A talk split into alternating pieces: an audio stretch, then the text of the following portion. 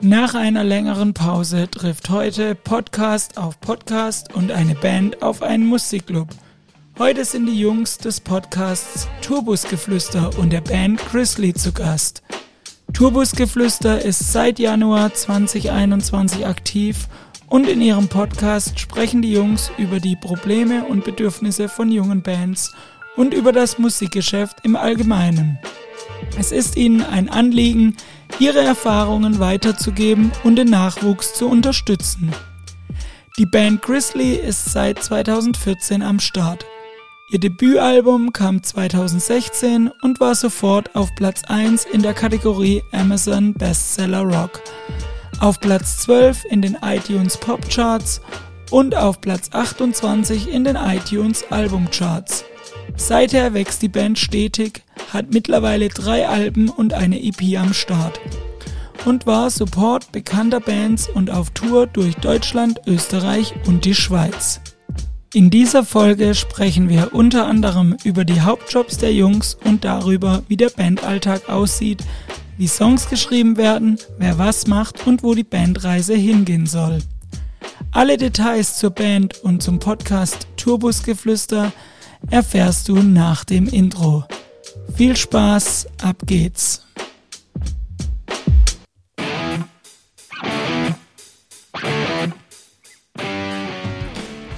Herzlich willkommen in deinem Substage. Mein Name ist Matthias und ich darf dich auf eine Reise in das Universum unseres Live-Clubs mitnehmen. Du bekommst Einblicke in unseren gemeinnützigen Verein, kannst hinter die Kulissen des Substage schauen und lernst Künstler aus einer anderen Perspektive kennen.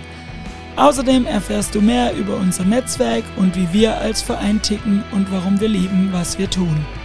Viel Spaß in deinem Substage Karlsruhe. Ja, herzlich willkommen hier im Podcast, liebe Grizzlies. Ähm, wie gerade in der Anmoderation schon erzählt, seid ihr sowohl als Band als auch Podcaster da, logischerweise. Genau. Hallo. Ähm, in der Anmoderation habe ich jetzt nur was über die Band erzählt. Wir kommen tatsächlich auch noch ähm, auf die Band zu sprechen, aber mich würde natürlich interessieren und ich hoffe unsere Zuhörer und Zuhörerinnen auch, ähm, was ihr sonst so macht, zumal ja Marian nicht wirklicher Teil der Band ist. Ja. ja. Zumindest, zumindest nicht musi ja, also musizierender also Teil. nicht on stage. Ja. Außer, außer manchmal habe ich aus manchen Ja. Folgen rausgehört bei euch. Auch. Richtig. Doch, Er hat keinen Bock. Wenn der Domo keinen Bock hat, dann komme ich. Okay. Genau. Okay. Nee, also tatsächlich, wa- was, ähm, vielleicht Samu, fängst du mal an. Also neben, wa- was ist dein täglich Brot, weil, oder seid ihr mit Grizzly schon auf dem Weg zum Reichtum? Auch, das ist mir längst angekommen. nee, aber äh, meine Miete bezahle ich äh, als Fotograf. Das ist, was ich in der Regel äh, den ganzen Tag mache. Ähm, und das mache ich komplett freiberuflich, was den schönen äh, positiven Effekt hat, dass ich ähm, so viel Zeit, wie ich auch für eine Band oder einen Podcast brauche, mir nehmen kann in der Regel. Da mein Terminkalender nur von mir bestimmt ist. Okay. Luxus. Bedeutet Ja. aber auch, du machst Bandfotos Äh, d- du meinst jetzt oder äh, nicht? Also, also Bandfotos für eure Band, für Grizzly? Auch, ja, das, äh, das mache ich auch und das ist tatsächlich bei uns Schande über mein Haupt sehr stiefmütterlich betreut. Weil das, äh, und, und es juckt mich immer, aber das ist bei uns wirklich äh, eher so ein nötiges Übel und wir finden da nie die richtige Zeit und auch irgendwie nie so den gemeinsamen richtigen Input, dass wir das mal geil machen, obwohl wir alle Möglichkeiten haben.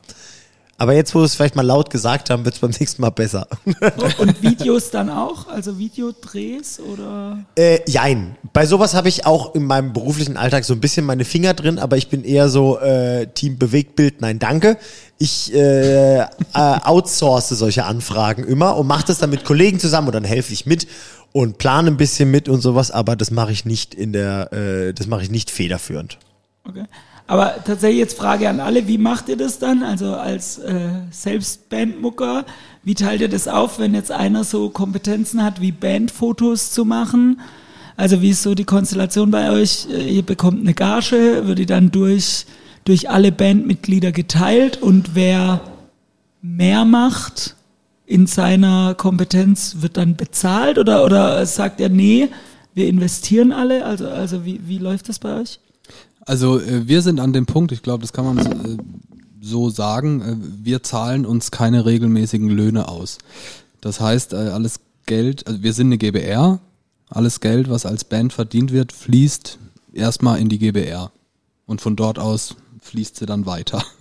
Sei es in zum Beispiel Musikvideos, Es wird alles etc. reinvestiert tatsächlich. Ja. Okay, ja, aber das meine ich. Wird's reinvestiert jetzt, wenn du Fotoshooting machst für die Band? Nee, ähm, also Wirst du dann von der Band bezahlt? Nee, Oder auf ist gar das einfach Fall. zu schlecht? Nicht für die Arbeit. ja. Na, also, äh, ich Jeder- jeder muss seine Kompetenzen ein- Gibt's. ich finde es ehrlich gesagt extrem guten Vorschlag. Gutes Thema, würde ich auch sagen. Ist eigentlich ein sehr gutes Thema, aber nee, dadurch, dass wir tatsächlich alle ähm, unterschiedliche Kompetenzen haben, die alle einen Mehrwert für die Band haben, ähm, rechnen wir das irgendwie nicht gegen. Jeder steckt sein bestes Willen und Können in unser Bandprojekt, wie auch in das Podcast-Projekt und da nimmt sich keiner Privatkohle raus als Gegenleistung dafür, sondern ich sag mal, im Großen und Ganzen hält sich das eigentlich irgendwie so ganz gut die Wiege, äh, die Waage. Was, wie ist das Sprichwort? Die Waage. Die Waage? Aber ich finde Wiege das schön. Die. Ja, also wir reichen uns ja immer so eine Holzwiege, quasi, nachdem jemand was gemacht hat, über, über den Tisch. Ähm, und ähm, dadurch finde ich, hat es bei uns kein ähm, unfaires Verhältnis oder sowas, weil jeder kann was, was für die Band äh, sehr von Nutzen ist und dadurch ist es total in Ordnung und ähm, deswegen bezahlen wir das irgendwie nicht. Also wenn wir Kohle einnehmen, dann fließt die schon wieder in die Band. Aber dadurch bezahlen wir dann zum Beispiel Sachen, die anfallen, wie bei Support-Shows. Ähm, Kohle für Menschen, die die Videos drehen oder solche Sachen. Und da zahlen wir unseren Bus mit, äh, Merch-Vorauszahlung etc. Oder was wir jetzt während Corona gemacht haben, ist, äh, dass unsere äh, Band Kohle den Proberaum bezahlt. Aber echt, der Kon die Kontostand sinkt. Ja, genau, Ja. richtig. Okay. Aber jetzt sind wir, kommen wir schon zur Band. Da habe ich tatsächlich noch äh, später Fragen, wie ihr euch finanziert und so weiter. Aber ich möchte trotzdem, dass ähm, alle, die zuhören, euch ein bisschen kennenlernen. Das heißt, ähm, jetzt sitzen wir so, dass erst Marian kommen würde, der ja nicht auf der Bühne Bandmitglied ist. Aber wenn man euren Band-Podcast hört, kann man das so nennen? Nee. Nee?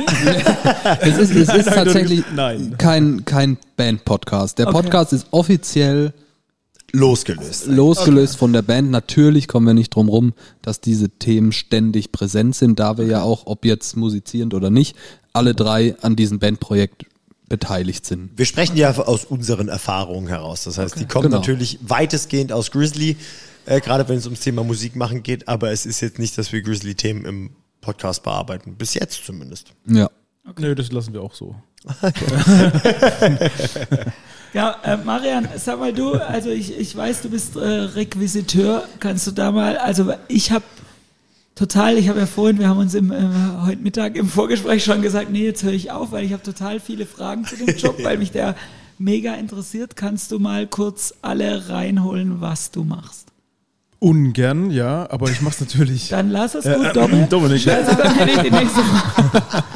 Ähm, ja, mein Job, also ich bin Requisiteur vom Beruf, ähm, ich bin auch so wie Samu eher frei. Ich hab halt, bin halt projektbezogen, das heißt, ich bin so eine Art Selbstständigkeit.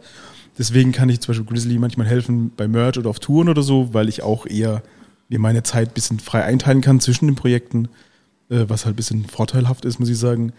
Ähm, mein Beruf ist es tatsächlich, äh, je nach Projekt, also ob es jetzt ein Tatort ist oder Kinofilm, da gibt's speziellere Anforderungen manchmal. Aber ich mache äh, Sachen oder Räume schön, in Anführungszeichen. Das heißt, ich, äh, wenn wir jetzt hier so diesen Raum einrichten würden, dann hätte ich die Tische organisiert und das ganze Equipment etc. pp. Bei Tatorten äh, ist es, dass ich die Waffen organisiere, die, die Autos, die Helikopter. Aber nicht die von Alec Baldwin. Aber nicht die von Alec Baldwin. Uh, too soon. Denen, die Alec Baldwin eine Waffe geben. Äh, nee, weil das, da sind wir in Deutschland ein bisschen klüger. Wir haben dann Waffenmeister, deswegen bin ich da au- außen vor. Okay. Außerdem sind wir nicht so dumm und nehmen echte Waffen. Also von daher gesehen äh, wäre wär das kein Thema bei uns. Obwohl man Aber- mit Schreckschuss auch Menschen theoretisch verletzen kann. Ähm, und ja, mein Job ist halt, dass ich alles, was man im Film sieht, hab, ich organisiert oder in die Hand genommen oder gestaltet. Also wenn man jetzt einen Kindergeburtstag hat, dann muss ich mich hinsetzen und 20 äh, Kindergeburtstagskarten basteln. Okay. Was hättest du hier anders gemacht in diesem Ah, Set? ganz schön viele. Ich finde halt sehr verstörend, dass da eine Banane liegt zum Beispiel. Ich weiß nicht, warum die Banane hier liegt. mitgebracht? Die hat Doppel von zu Ja, Hause mitgebracht. Ich weiß. Das Ich ist die Banone. Das war mein äh, Gewissensabendessen. Bevor ich Bier trinke, sollte ich noch was essen. Wir sagen auch deiner Frau, dass du es gegessen hast. Safe. Eine Pizza. Ja. Sie war auch die, die mich darauf hingewiesen Da hat. habe ich mir gedacht, deswegen habe ich fehlen noch ein paar Vitamine.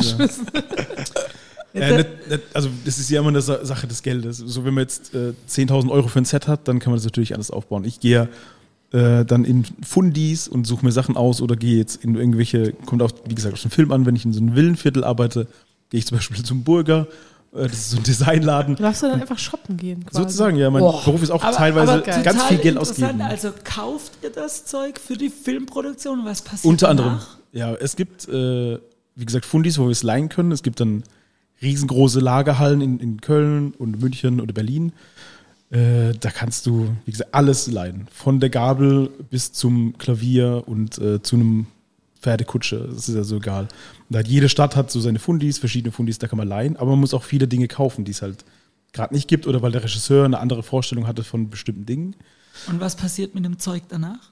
Danach, ich lass mich mal aussprechen. Das ist so spannend. Äh, und danach gibt's äh, manchmal geben wir es zu den Fundis als Entschädigung für Dinge, die wir kaputt gemacht haben.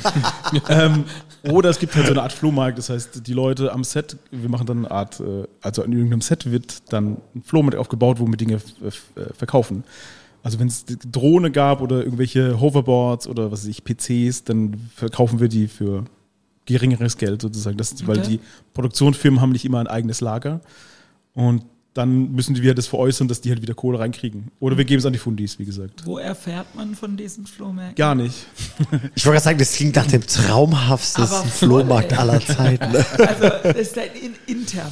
Intern meistens, ja. Es gibt aber, wir versuchen auch über äh, eBay Kleinanzeigen dann was zu, aber natürlich schreibe ich nicht dazu hier für den, den Kinofilm, sondern das ist eine ganz normale Anzeige. nicht? Dann wird es gleich teurer. Der hat Schon geil. Manchmal geht's, aber äh, ist uns einfach zu dumm. Also es geht dann um die Gespräche, ja, also, weil einfach danach die Nachrichten werden so ätzend. Okay. Man versucht es einfach als Privatperson zu veräußern. Und Lag auf es- dem Tisch Brigitte Nielsen. Und wie ist es jetzt in Bezug, also wenn ich das jetzt mal mit der Live-Musikbranche ähm, vergleiche, da gibt's ja neben äh, Stagehand, Tontechniker auch sogenannte Setbauer.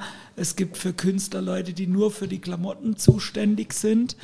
Ähm, wie ist es jetzt in der Filmbranche? Wo, wo fängt Requisiteur an? Wo hört er auf? Also bist du nur für Kostüme, Gegenstände zuständig? oder Genau auch- das bin ich nicht. Wir machen gar keine Kostüme. Ah, okay. Aus einer, nicht ganz, also wenn die Tasche benutzt wird, dann, oder also wenn da was rausgeholt wird, dann ist es ein Requisit, ansonsten ist es Kostüm. Es ist immer ein bisschen schwierig, ein bisschen tricky, aber wir machen gar keine Kostüme zum Beispiel. Okay. Also Kostüm ist Kostüm, dafür gibt es eine Kostümabteilung, Kostümbildner. Ich bin nur in Anführungszeichen für Gegenstände und oder Tiere zuständig. Das ist aber Hobby. Ja, wenn, zum Beispiel, ich hab- mach auch beim SWR habe ich die Fallas gemacht, das ist so eine Schwarzwaldserie. Und da gibt's halt immer Hühner und Gänse oder Kühe. Und zum Beispiel muss ich immer die Hühner auf Anschluss stellen dann zum Beispiel. Er, erklär doch kurz, was auf Anschlussstellen bedeutet. Stecker rein. Für jeden, der es nicht weiß. Oh Gott, ey. Ähm, also es gibt ja bei der- verschiedenste Einstellungen pro, äh, in jedem Film gibt's immer ein, also ein Bild hat verschiedene Einstellungen. Und wenn jetzt zum Beispiel, nehmen wir es bei Getränken, äh, wenn man die Einstellung filmt und man hat ver vergessen, dieses Glas immer gleich zu füllen, dann sieht man so, dieses Glas springt hin und her. Und so ist es mit Hühnern auch. Wenn das Huhn nicht an der exakt gleichen Stelle steht, sozusagen, dann springt das Huhn im Bild hin und her. Und deswegen muss ich zum Beispiel mich immer auch um die Hühner kümmern. Das heißt, wir machen die abends in äh, den Käfig, müssen die füttern und so. Aber meistens gibt's, wenn je größer das Projekt, desto spe je spezifischer wird's dann. Also dann gibt's für jede Kleinigkeit gibt's immer Leute. Das heißt, Okay. bei großen Filmen gibt's einen Tiertrainer, der sich um sowas kümmert. Dann Aber das mein ist ja Ding. dann tatsächlich, äh, um die Kurve zur, zum, zum Live-Musikzirkus Das will ich sehen, wie wir die um- kriegen. Umso größer man wird, umso Mehr Hühner. Genau. wird. desto Hühner, mehr Hühner gibt's ja. Da gibt's den Typ, der die Hühner festklappert. gerade Marian vor, wie er übers Set rennt und diese Hühner fällt. Ja, Das ist grad, so, wie, wir haben dann- Der Regisseur schreit, nein, das stand da. Ja, ich probier's, ja. Olaf stand links. Es ist wirklich, es das? Ich ist frage mich wirklich da so. wirklich, wie lebst du die fest oder was? Nee, es gibt ein paar Tricks. Tacker. Weil, also, Vorher schütteln. Ja, so in der Art. Ein Huhn musst du zum Beispiel, musst du so ab und zu mal ein bisschen kreisen. und dann bleibt es da ungefähr für zwei Minuten weil es ihm stehen. schlecht ist oder was? Nee, es ist halt einfach so, ich weiß nicht wieso. Aber die sind dann einfach sehr ruhig. Bei den Gänsen ein bisschen Geil. schwieriger. Die Gänse musst du halt immer so ein bisschen, die sind ein bisschen bissig. Müssen wir ein bisschen aufpassen, aber Du hast vielleicht krasse Skills, ey. Ey, es gehört auch Wie, wie Ja, ist denn das hier bei so einem fucking Herr der Ringe oder Troja mit 5000 Pferden? Ja, da gibt es dann 5000 äh, Pferdeschüttler. ja, Pferdeschüttler.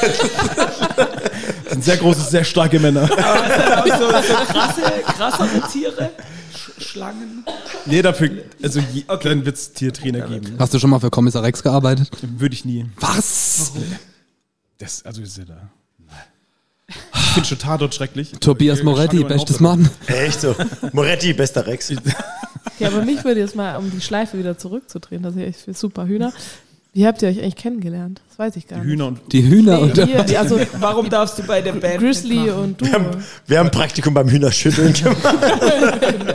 Ich möchte auch mal einen ich glaube, es, es war damals, vor über zehn Jahren, da habe ich ein, äh, mit meiner alten Band, war das glaube ich Rise of June, mit dem Hannes zusammen, haben wir gespielt und dann in hat Durmasche. in Durmasche und da hat äh, sich der Dominik, äh, haben wir echt den Dominik kennengelernt bei äh, Beer Connection. Der hat irgendwie Bock gehabt, bei uns zu mischen damals noch. So war er sehr unerfahren und sehr klein, deswegen hat er noch solche Jobs machen wollen. Und äh, da bin ich dann mit einem. Proaktive Akquise heißt auf jeden Fall, ja. Netzwerken auf der Bierebene. Genau. Sehr gut. Sucht ihr nicht einen Mischer?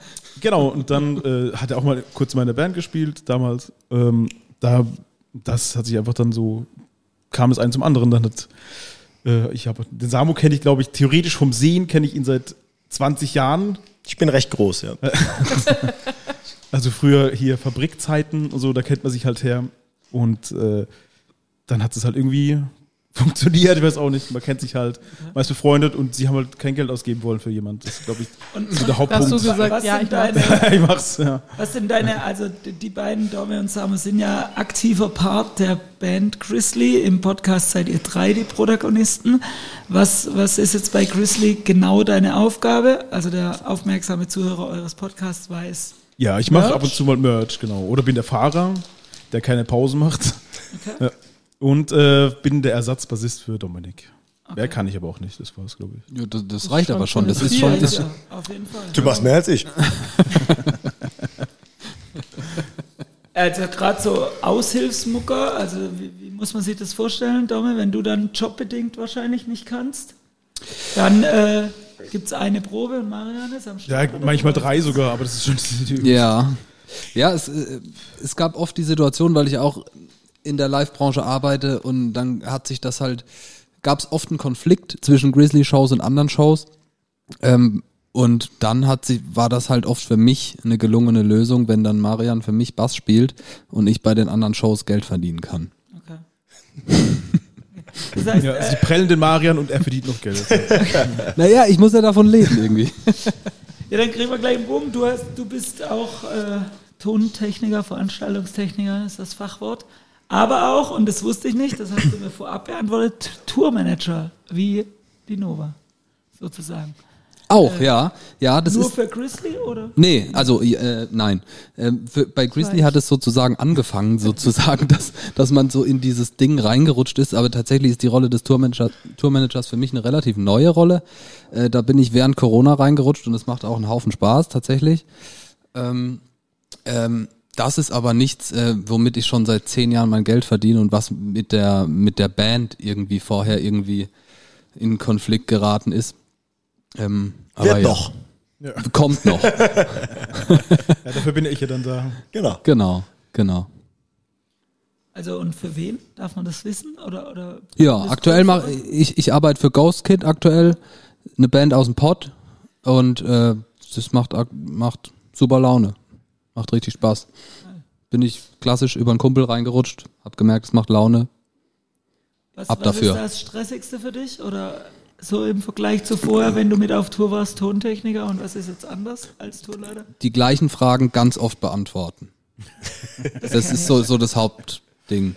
Das kenne ich. Informationen, die man gegeben hat, die nicht wahrgenommen werden. Und das machst du vor allem richtig gerne. Und so, ja.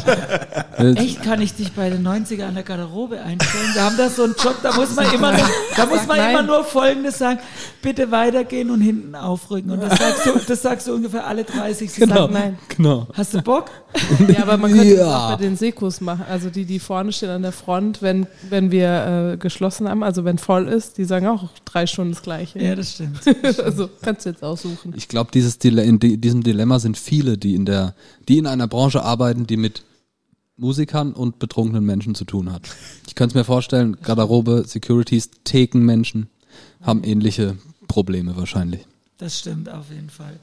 Ähm, genau, jetzt, jetzt würde ich so langsam zur Band kommen. Wie sieht denn euer Band-Alltag aus? Also so ein richtiger Alltag, also gibt es wahrscheinlich in eurem Stadium noch nicht, oder doch? Gibt es schon so Sachen, die ihr sagt, okay. Es kommt drauf macht- an, was gerade passiert. Ja, genau. Also, Also wie, es ist vielleicht sehr- fangen wir vorher an. Wie sind denn eure Rollen? Wer macht was in der Band? Nee, nicht instrumental, sondern organisatorisch. Aber vielleicht auch instrumental, weil nicht alle wissen es vielleicht, oder? Okay. Also Können wir auch machen. gerne. Beides Ähm, vielleicht einfach. Also ich spiele Schlagzeug und ich sag mal, mein Thema ist das, ich kümmere mich um das nervige Thema GEMA und ähm, befasse mich viel mit dem Thema Außenarbeit. Ich sag mal, das ist so äh, im Bereich Presse, Interviews geben. Interviews, Texte, also jetzt äh, Texte für die Presse, für Interviews etc. Ja, ich sag mal so, das, das Marketing-Thema ist unter anderem mit äh, Zick zum Beispiel zusammen äh, mit mein Hauptthema eigentlich. Also ich habe im, ich sag mal, im in der Festivalsaison oder im Touring-Alltag habe ich weniger zu tun, aber dann, wenn es zum Beispiel um das Thema Releases geht, Release-Phase, Promo-Phase und sowas, da äh, bündelt sich's bei mir sehr, sehr. Das heißt, das macht ihr dann auch noch selbst, die ganze Promo, oder? Also ihr habt ja ein Management oder, oder ist Nee, also sagen wir so, wir haben jetzt bei, wir hatten das Glück bei allen unseren Releases eine Promo-Agentur zu haben, aber ich kümmere mich da dann, sage ich mal, um das Organisatorische, wer sagt wann was zu wem. Ähm, und meistens mache ich selbst. Und ähm, ja, wie sagt man das am besten? Außenarbeit, Sprachrohr, ähm, solche, solche Sachen. okay. Samo ist ein Fernsehgesicht. das ist der, der, den man beim Interview vorne hinstellen kann. Okay. sozusagen. Ne? Ich spreche am ehesten Hochdeutsch.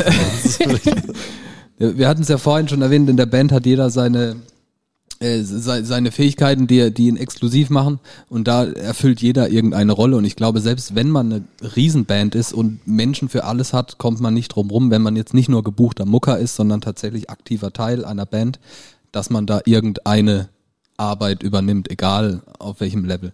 Beim Samo ist es das und naturgemäß auch das äh, Fotografieren natürlich. Bei mir ist es naturgemäß äh, Technik und alles, was sich irgendwo mit Tourmanagement und sowas äh, beschäftigt. Bei unseren anderen ist es, ist es eine andere Sache. Das, also ich glaube, man gibt das nie vollständig ab. Wenn man jetzt nicht ein klassischer Popkünstler ist. Aber wenn man eine Band ist, die selber auf Tour ist, da hat da irgendwie jeder so seine, seine Aufgaben, glaube ich. Das, das wird sich nie verlieren. Aber das ist äh, tatsächlich total gut, weil das nicht bei jeder Band so ist. Also ich kenne auch Bands, wo es Leute gibt, die sagen, nee, sie wollen Musik machen und der Rest ist ihnen scheißegal. Deshalb habe ich vorhin auch gefragt, wie das bei euch ist, weil da ist die Konstellation tatsächlich so, dass die, die mehr machen, kriegen auch was dafür. Weil halt Leute aktiv sagen, nee, ich komme in die Proben, ich spiele die Shows. Hired Gun. Genau, mach- es kommt so ein bisschen drauf an. Fertig, ja. Genau, bist du Teil der Band, bist du Teil der Firma und bist allgemein an dem Fortkommen am Wachstum interessiert oder bist du jemand, der angerufen wurde, hey, ich suche einen Schlagzeuger für meine Band oder was auch immer für meine Band ähm, und sagst, jo, ich habe Zeit, wann soll ich kommen zum Proben? Und dann hast du natürlich nichts mit Promo und sowas zu tun, sondern wirst für die Probe gezahlt, wirst fürs Fotoshooting bezahlt, wirst für einen Videodreh bezahlt. Bist halt dann auch nicht auf dem Cover. gell? Du bist vielleicht doch schon Zahlst auf dem dafür. Cover, aber, aber du kriegst halt dann zum Beispiel keine Kohle von irgendwelchen Tantiemen oder so. Ne? Das kommt da so ein bisschen auf die Rolle an, die du erfüllst in der Band. Wir sind in der sehr luxuriösen Situation, dass jeder von uns äh, wichtige Rollen einnehmen kann, weil man das irgendwie einfach auf dem Kasten hat. Weswegen wir sehr viel DIY stemmen können, machen können. Und irgendwie hält sich zumindest für mich gefühlt äh, irgendwie so im Level, dass jeder was so beiträgt, dass es irgendwie fair ist. Okay. Zumal Und ich finde, Fairness Outsourcen ist ja da auch, ganz, ganz wichtig. Outsourcen hat ja dann auch immer was mit Geld ausgeben zu tun und deswegen ist es an sich natürlich immer gut, Dinge selber Auf jeden Fall. zu verstehen erstmal und behandeln zu können, dass man weiß, was bei einem Release passiert, was Promo und so weiter bedeutet. Und Das so. heißt, du kümmerst dich dann vermutlich um das ganze technische Kram wahrscheinlich? ja, Er ist der Einzige von uns, der weiß, wie es funktioniert. Da- wir haben so da- einen riesen Reck, wir nennen es den Megatron. Und der Dom ist der Einzige, der ihn von vorne bis hinten versteht. Aber Ja. wie, wie funktioniert es, wenn er nicht dabei ist? Wir sind im Arsch. Nicht. Das funktioniert Hat, hat nicht. Marian dann auch eine Einweisung gekriegt? Nee, das Nö. ist tatsächlich, das ist eine extrem gute Frage und wir hatten schon öfter wirklich dumme Situationen, wenn wir irgendwelche technischen Pannen oder was heißt Pannen hatten, Probleme hatten äh, beim Aufbau oder sowas und wir das halt vielleicht einfach nicht wissen, wenn der Dumme da ist und dann musst du halt diese Position auf jeden Fall safe mit jemandem am FOH erfüllen, der ein Verständnis davon hat, weil wir haben es einfach nicht. Hab, habt ihr einen eigenen Mischer unterwegs dabei? Wir haben nicht einen fixen eigenen Mischer, aber wir haben äh, in der Regel immer Mischer dabei, wie zum Beispiel auch der schöne Tobi, der heute auch hier dabei ist. oder beide toben. Ich weiß, noch, toben. weiß nicht, ob beide toben noch da Nee, sitzen. der andere spielt wieder unten mit seinen Bässen. Also und das ist nicht zweideutig gemeint, sondern er, er, er testet Bassboxen. Also, Da kennen wir glücklicherweise auch sehr, sehr viel fähige Menschen, die uns erstens auch unterstützen, wenn der Domme mit dabei ist, aber auch, dass wir Leute dabei haben, die davon mehr einen Plan haben als wir, weil da sind wir wieder bei dem Punkt, dass jeder halt irgendwie was können muss und wenn uns jemand was fragt, müssen wir eine Antwort drauf geben. okay. Und Marian, bei dir ist es dann so, du kommst einfach und machst Merch oder hast du, habt ihr als Band das auch in seine Hände gelegt? Nee, ich, ich komme tatsächlich nur dazu. Also es war immer so, dass Kevin eigentlich sich um die Organisation des Merches gekümmert hat und ich war einfach nur dann am Verkaufsstand und habe mich um das Ganze gekümmert. okay. Also es war immer so ein bisschen Fake-Mercher. Also ich habe mich nicht komplett drum gekümmert, sondern eigentlich immer nur an der Show selbst. Das ist mal sehr luxuriös gewesen, muss ich sagen. Aber auch manchmal nervig, weil andere Leute ein anderes System haben und dann bist du, es ist immer ein bisschen, man muss sich da sehr anpassen an alles. Das ist immer ein bisschen nervig gewesen. Sei ein Chamäleon. Ja, zum Beispiel. Chameleon. Ein Chameleon. Chameleon. Ähm, jetzt äh, Bandalltag haben wir gerade so, ihr habt alle so Rollen, aber was ich immer ganz spannend finde, wie läuft bei euch Songwriting? Ich finde es total krass, wie manche Bands Songs schreiben oder auch nur einer hierarchisch hier, das ist ein Song, spielt das. Wie, wie läuft es bei euch? Das hat sich tatsächlich über die vier Platten, drei Alben, eine EP haben wir rausgebracht, super gewandelt. Und von Platte zu Platte sind alle von uns mehr ins Songwriting reingewandert. Ich habe am Anfang zum Beispiel äh, nur meinen Drum-Scheiß gemacht und mich darauf verlassen. Und ähm, ich sag mal so, je, pro Platte, die wir rausgebracht haben, wurde irgendwie alles immer stressiger, hatte ich das Gefühl. Und wir hatten für alles immer weniger Zeit und deswegen mussten mehr Leute mehr Sachen machen. Und jetzt mittlerweile sind wir an dem Punkt, dass jeder von uns im Songwriting involviert ist, mit unserem Produzenten und ehemaligen Gitarristen Flo. Ähm, und ja, ich sag mal so, also irgendjemand schlägt ein Grundkonzept für einen Song vor, aber jeder darf dazu geben, was er möchte. Was zwar oft ein langer Prozess ist, aber was irgendwie zu einem Gemeinschaftsprojekt macht. Und wie weit ist dieses Grundkonzept? Also sind es, ich kenne das von hier, das sind die Akkorde für den Refrain, Rest habe ich noch nicht, oder das ist die Songstruktur, hier hätte ich gern Synthi, hier hätte ich gern, keine Ahnung, wenn es eine Band mit Bläsern oder was weiß ich ist. Also, wie weit ist es fertig? Bei uns ist es, um von einer anderen Richtung anzufangen, nicht so, so gut wie nie so. ist. Ich komme jetzt auf einen Song, bei dem das ein bisschen so war, aber es ist nicht so, dass wir im Proberaum, Wir sind nicht so eine Band, die jammt. wir jammen nicht, genau. Wir jammen nicht. Ich mag dann, auch das Wort nicht. Dann entsteht ein Song, das ist bei uns nicht so. Okay. Gar nicht, tatsächlich. Es ist eher so, dass der Song, wenn er im Proberaum gespielt wird, zu 90 Prozent strukturell fertig ist, Und den sozusagen. bringt einer. nicht zwingend. Nicht, zwingend. Aber es ist, also was ich sagen wollte, es ist nicht so, wir sitzen im Proberaum und jeder gibt von vornherein seinen Senf dazu. Die Grundidee, die steht Okay. immer quasi. Es gibt, also gerade textlich auch ist es sehr, ist es aufgesplittet. Wir sitzen selten da so gut wie nie zusammen und schreiben zusammen an einem Text. Meist ist es so, Wobei, das wurde auch mehr aus Zeitnot ja, gut, das, sti das stimmt, das stimmt, aber es ist nicht die Regel. Es ist nicht Nee. die Regel. Also es ist meistens so, dass halt den Song hat der geschrieben, den Song hat der geschrieben und natürlich wird dann noch so ein bisschen dazu gebuttert irgendwie, aber ähm, es ist nicht so das typische oldschoolige, wir sitzen zusammen und schreiben zusammen live, während wir aufeinander sitzen Songs. Das ist so schade es auch klingt, aber ist nicht so tatsächlich. Aber es funktioniert, also du sagst, es ist schade, aber wir haben es ausprobiert und das funktioniert irgendwie nicht für uns. Ich weiß auch nicht, das ist so ein bisschen komisch, komisch zu erklären. Ich Ja. weiß auch nicht, warum. Wir sind, wir sind nicht so eine Band, bei der was Gutes bei rauskommt, wenn alle von vornherein irgendwie mit ihren Senf dazugeben, sondern ich sag mal, wenn jemand mit einem 50% fertigen Song kommt und dann jeder noch so ein bisschen seinen Part macht, sei es zum Beispiel zwei Schreiben an einem Text und ähm, drei sitzen dann im Abend noch mit unserem Produzenten zusammen und wir denken den Song zu Ende. Oder er schlägt den Song schon vor, der zu 95% fertig ist, kommt auch schon, ist auch schon so vorgekommen. Und dann gibt jeder noch so ein bisschen was rein, dass von uns allen was dabei ist, dann funktioniert das Ganze irgendwie. Aber wir sind so ein typisches Beispiel von, wenn man zu früh zu viele Köche dabei hat, dann kommt wirklich was Ungenießbares bei raus. Gibt es solche Songs? Nicht offiziell.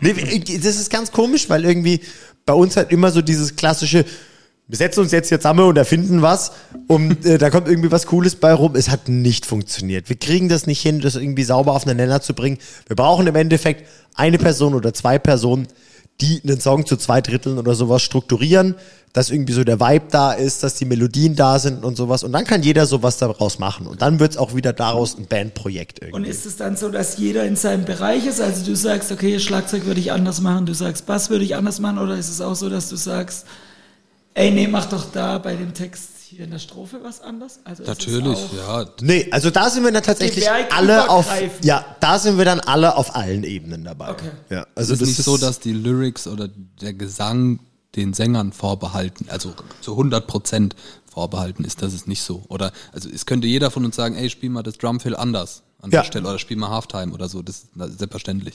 So weit spricht man dann schon Ja. miteinander. Also. Das ist auch so insofern eine ganz schöne Situation, weil bei uns kann jeder sagen, was er möchte und es wird sich angehört und es wird ausprobiert und wenn es nicht funktioniert, ist das okay. Aber jeder darf instrumentübergreifend äh, sagen, was er denkt und es wird ausprobiert und wenn es cool ist, dann machen wir es und wenn nicht, nicht. Gibt es dann Mehrheitsentscheidungen sozusagen? Nee, nee, nee. Nee, nee, nee. Entweder alle oder Also, weil es gibt ja dieses. Nee, manche Leute sagen halt was und wir machen es nie. Es, wird, es wird nie abgestimmt. Okay. Nee, irgendwie ist es tatsächlich, ich glaube, wir hatten noch nie so eine Situation, dass wir irgendjemandem verklickern mussten, hey, sorry, aber das ist es nicht. ja, das stimmt. Ich glaube, das hatten wir noch nie. Es war dann immer so, für das größere Wohl hat dann jeder irgendwie rausgehört, was jetzt so die bessere Option ist, würde ich mal sagen. ja. Aber das ist total gut oder interessant, dass ihr dann alle so ein ähnliches Verständnis offensichtlich habt. Wir haben alle irgendwie so unseren Grundsound im Ohr und ich glaube, das ist für unseren Sound auch ziemlich wichtig. Wir wissen, wo das ungefähr hingeht. Ähm, wir wissen, wo wir so ein paar Modulationen haben wollen, vielleicht von Album zu Album oder sowas. Und wir setzen uns auch ganz gerne oft vorher hin und hören gemeinsam Musik, die uns gerade allen gut gefällt. Wovon man ja auch natürlich beeinflusst ist als Musikhörer und als Musikmacher. Und ähm, dadurch haben wir ich glaube, es, es ist nicht vorher so eine definierte Richtung, in die jetzt irgendwie eine neue Platte geht oder sowas. Aber so unausgesprochen haben wir so, ich glaube, ein recht ähnliches Ziel alle. Und deswegen ist es dann meistens gar nicht nötig, dass man irgendwie über äh, Optionen abstimmt oder sowas, sondern es ist oft eigentlich ziemlich offensichtlich für uns alle, was jetzt die bessere Geschichte ist oder was nicht. Was Ja. ist euer Ziel mit der Band? Puh. Trigger. Also hast du gerade gesagt und ihr habt in eurer le- vorletzten Folge über Förderung und dass man sich das äh, ja in Ja, ja. Businessplan irgendwie bewusst wird. Also, deshalb Also ich mich, glaub, habt wir sind uns- selbst schon. Wir so? sind uns alle einig in dem, in der Sache, dass wir, ähm, das, das Hauptziel ist, glaube ich, live spielen. Wir wollen in erster Ja. Linie live spielen, so wie es alle machen wollen.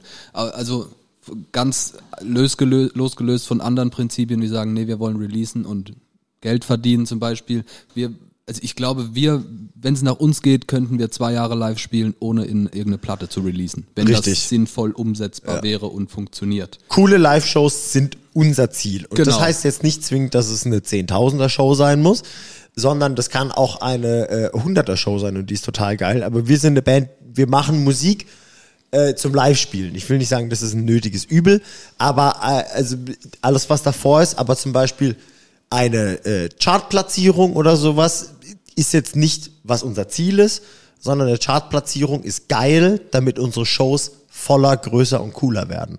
Und das ist irgendwie unser Ziel dabei. Genau, das Ziel ist Live-Spielen und das, was halt dazugehört, um irgendwie sinnvoll live zu spielen, das wird dann natürlich auch gemacht, so blöd es klingt, ist natürlich kein nötiges Übel, aber wenn man eine Headliner-Tour spielen will, sollte man auch ein Album releasen. So, blöd gesagt. Ja, aber dann ist ja unterschwellig schon irgendwie ein anderes Ziel dabei, höre ich jetzt für mich raus, weil wenn man nur live spielen will, kann man ja auch sagen, hey, spielen wir halt jedes Wochenende in irgendeinem Jutz Eben, ach so, ja gut, das schon. und los geht's. Aber Ja, jetzt, wenn man eure Historie anschaut, was ich auch in der Anmoderation gesagt habe, dann äh, ist ja schon irgendwo ein Wachstum erkennbar und auch, dass ihr was dafür tut, um zu wachsen. Also es ist ja nicht Ja, mehr selbstverständlich. live spielen, Hauptsache wir spielen live. Richtig, weil weil es ja eben nicht geht, dass man einfach so mal eben live spielt. Zum Live-Spielen gehören Releases dazu, gehören Promo-Geschichten dazu, gehören Marketing-Geschichten, alles, was halt natürlich dazu führt, dass man dann am Ende sagen kann, ey, wir spielen jetzt eine coole Tour. Das heißt eine Headliner-Tour, eine Support-Tour oder coole Festivals. Und wenn du auf coole Festivals gebucht werden willst, dann kannst du ja nicht nur deinem Booker sagen, ey, schreib dir mal, dass wir gern da spielen würden, sondern der Booker und vor allem buch uns die nächsten drei Jahre im Voraus, einfach weil wir immer eine coole Show machen. richtig, richtig. Nächstes So, Jahr ist jemand anderes interessanter als du, weil die ein gutes Album rausgebracht Genau. haben. Der und Booker will deswegen ja- musst will du ja halt das natürlich auch alles mitmachen. Das heißt, die Live-Shows sollen schon auch irgendwie geiler werden, also nicht für euch, sondern auch statt nur im Jutz, hier im Substage, statt nur im Klar. Substage auf dem, keine Ahnung, Happiness Festival, statt auf dem Happiness auf dem Southside. Also die Ja, ist also- schon ein Wachstumsgedanke da. Ja, Selbstverständlich. Genau. Wir, ja. wir, wir, wir sind, natürlich musst du in diesem, in diesem ganzen Zahnrädchen-System musst du da mitspielen und da Platten releasen und so Zeug. Ähm, Ja, ich weiß Aber wir werden- Es gibt ja durchaus Bands, auch hier Karlsruher Locals, die spielen seit 15 Jahren halt ihre kleinen Doggy Dog. Kneipenshows. Also Band von unserem Geschäftsführer, die spielen halt fünfmal im Jahr live, sind total happy und äh, veröffentlichen alle vier Jahre eine CD, die keinen interessiert. Also das ist jetzt nicht abwertend gemeint, aber ich meine Ja, halt ja. auch spezielle Musik, aber die sind happy damit. Also die wollen halt auch die paar Mal live spielen. Also man muss ja nicht zwingend das machen. Ja, aber das Blöde ist, so gerne wir live spielen, wollen wir das halt auch so viel wie möglich. Und es ist, deswegen muss da halt, muss genau, Richtig. Da, da, da muss zwangsweise immer irgendwie ein Schritt vorwärts mit dabei sein. Da heißt, dann, dann ist dann nicht das Ziel, dass die nächste Show unbedingt größer sein muss. Oder dann müssen nicht unbedingt 50 mehr Leute dafür sein, dass eine Show geil ist jetzt. Für uns als Gefühl oder sowas. Aber, ähm, meiner Meinung nach sind wir halt in einer sau schnelllebigen Musikbranche, gerade auch in unserem Punkrock-Pop-Punk-Bereich irgendwie. Es kommen sehr viele gute neue Bands, es kommen viele Bands von anderen Kontinenten einfach und wenn du halt da nicht nur eine Saison mitspielen möchtest oder sowas, dann musst du halt auch irgendwie einfach weitermachen und ähm, da ist jetzt nicht zwingend unser Ziel, dass äh, alles immer, immer größer wird und sowas, aber wir wollen halt einfach, ja, so blöd klingt, wir wollen eine gute Zeit haben irgendwie. Und das soll jetzt nicht blöd klingen, aber du hast halt eine bessere Zeit, wenn da 100 Leute stehen, als wenn da 10 Leute stehen. Und ähm, das heißt nicht, dass es beim nächsten Mal 200 sein müssen, aber man möchte irgendwie auch keinen Schritt zurück machen. Und dafür musst du halt irgendwie an allen anderen Enden einen Schritt vormachen. Und ihr wachst ja jetzt tatsächlich, also ihr wachst einfach seit Gründung ähm, und habt ihr, glaubt ihr, dass der Punkt kommt, wo ihr euch entscheiden müsst zwischen Fotograf, Tontechnik, Band? Und wenn ja, habt ihr Angst davor? Was macht ihr dann? Wir haben da tatsächlich schon ein paar Mal drüber gesprochen. Also nicht so, dass wir schon an dem Punkt waren, aber wir hatten, kann man das so sagen, ohne dass es total arschig klingt, aber wir hatten schon ab und zu mal das Gefühl, dass wenn wir jetzt alles reinhängen würden, es wahrscheinlich ein gutes Stück nochmal größer werden würde.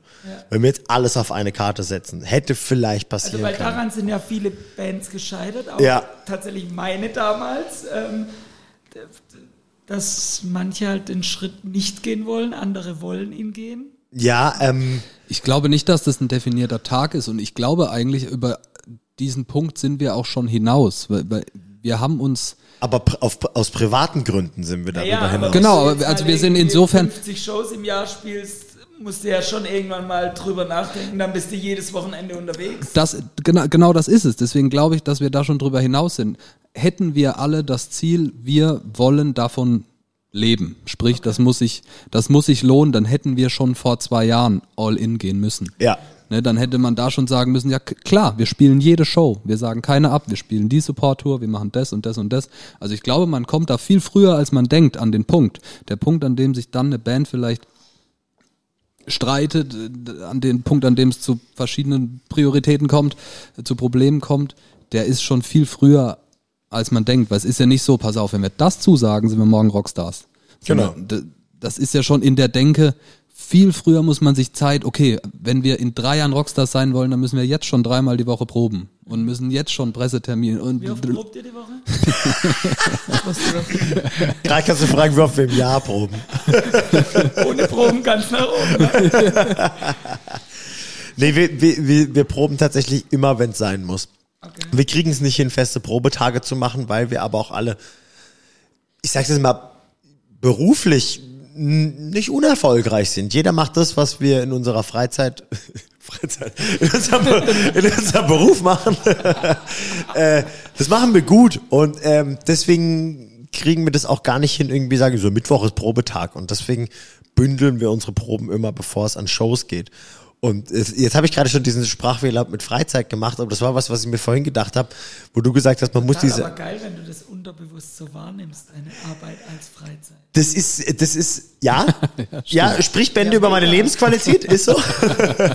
Aber ähm, worauf ich eigentlich hinaus will, ist so dieses Ding, was Domme von angesprochen hat, dass man so diesen Gedanken äh, mit, wo wollen wir hin, was ist das Ziel und was machen wir dafür, den musst du eigentlich schon ziemlich früh treffen auf einem gewissen Level.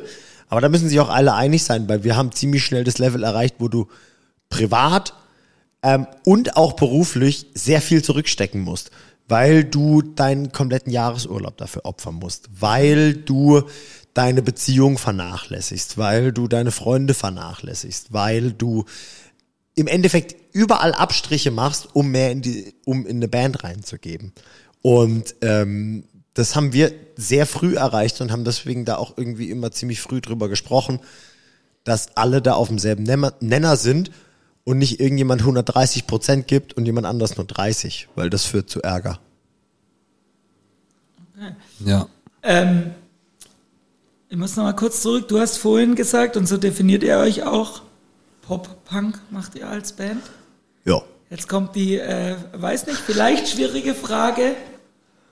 Was ist für euch Pop, was ist Punk und ist das vereinbar? Guck dir Travis Barker gerade an. Stimmt. Ey, das ist super schwierig. Aber für mich macht jetzt, für mich macht Pop-Punk eigentlich tatsächlich irgendwie eine, unabhängig von einem Lifestyle, eine Musikrichtung aus, die eine Mischung aus diesem bisschen losgelösten und auf alles scheißendem ist, wo vielleicht viel Punkrock drin steckt, mit aber einer sehr positiven Energie und einer Art und Weise zu leben und mit Dingen umzugehen, was sich auch wieder in einem Vibe der Musik widerspiegelt, was eher so eine eine rotzige Positivität hat, wenn man das so sagen kann. Ich weiß nicht, es ist sehr, sehr schwierig zu betiteln. Also ums ähm, mal weg von diesen emotionalen Gedanken, rein musikalisch ist für mich die Verbindung aus, äh, aus Pop und Punkrock total mega, mega geil, weil du, weil du es schaffst. Wir haben ja vorhin äh, gute Beispiele gehört für klassische Rotz-Punkrock-Songs und das Pop in diesem Pop-Punk machen für mich mitsingbare, gute Vocals aus. Für mich ist das der, der allergrößte Unterschied zu klassischem Punkrock. Natürlich hat klassischer Punkrock auch gute Vocals und so, ja, braucht man nicht drüber reden. Aber dieses, dieses ich sag mal, diese Hooks und diese, diese Melodien, auch, auch Chöre und sowas, also das melodiöse, melodiöse, Eingängige eingängige, radiofähige, unkommer unkommerziell gesagt, aber radiofähig, du hörst den Song, du erinnerst dich drei Tage später dran. Äh, das macht für mich das Pop in dem Pop-Punk aus. Die Vocals. Ich finde es interessant, weil tatsächlich diese Frage, was ist Punk, wird ja in Punkrock-Kreisen teilweise sehr äh, religiös diskutiert auch. Also, Die ja, würden uns verprügeln. nee, ja, weil für die einen ist ja, keine Ahnung, Sex Pistols, The Clash, der ursprüngliche Punk. Für die anderen, die sagen halt, äh, diese ganze California Punk, also No- NoFX, äh, Lagwagon, Pennywise. Pennywise ist der Punk-Rock-Shit. Ähm, und deshalb finde ich das ganz spannend. Der leider verstorbene Sänger von No Use for a Name hat, äh, find für mich total die geile Definition. Punkrock bedeutet, mach das auf, was du Bock hast. Also ohne dich irgendwelchen Zwängen zu unterwerfen. Und wenn das bedeutet, du machst Popmusik, kommerzielle Musik, ist es auch eine Form von Punkrock, weil du machst das, was dir wichtig ist und scheißt auf andere Meinungen.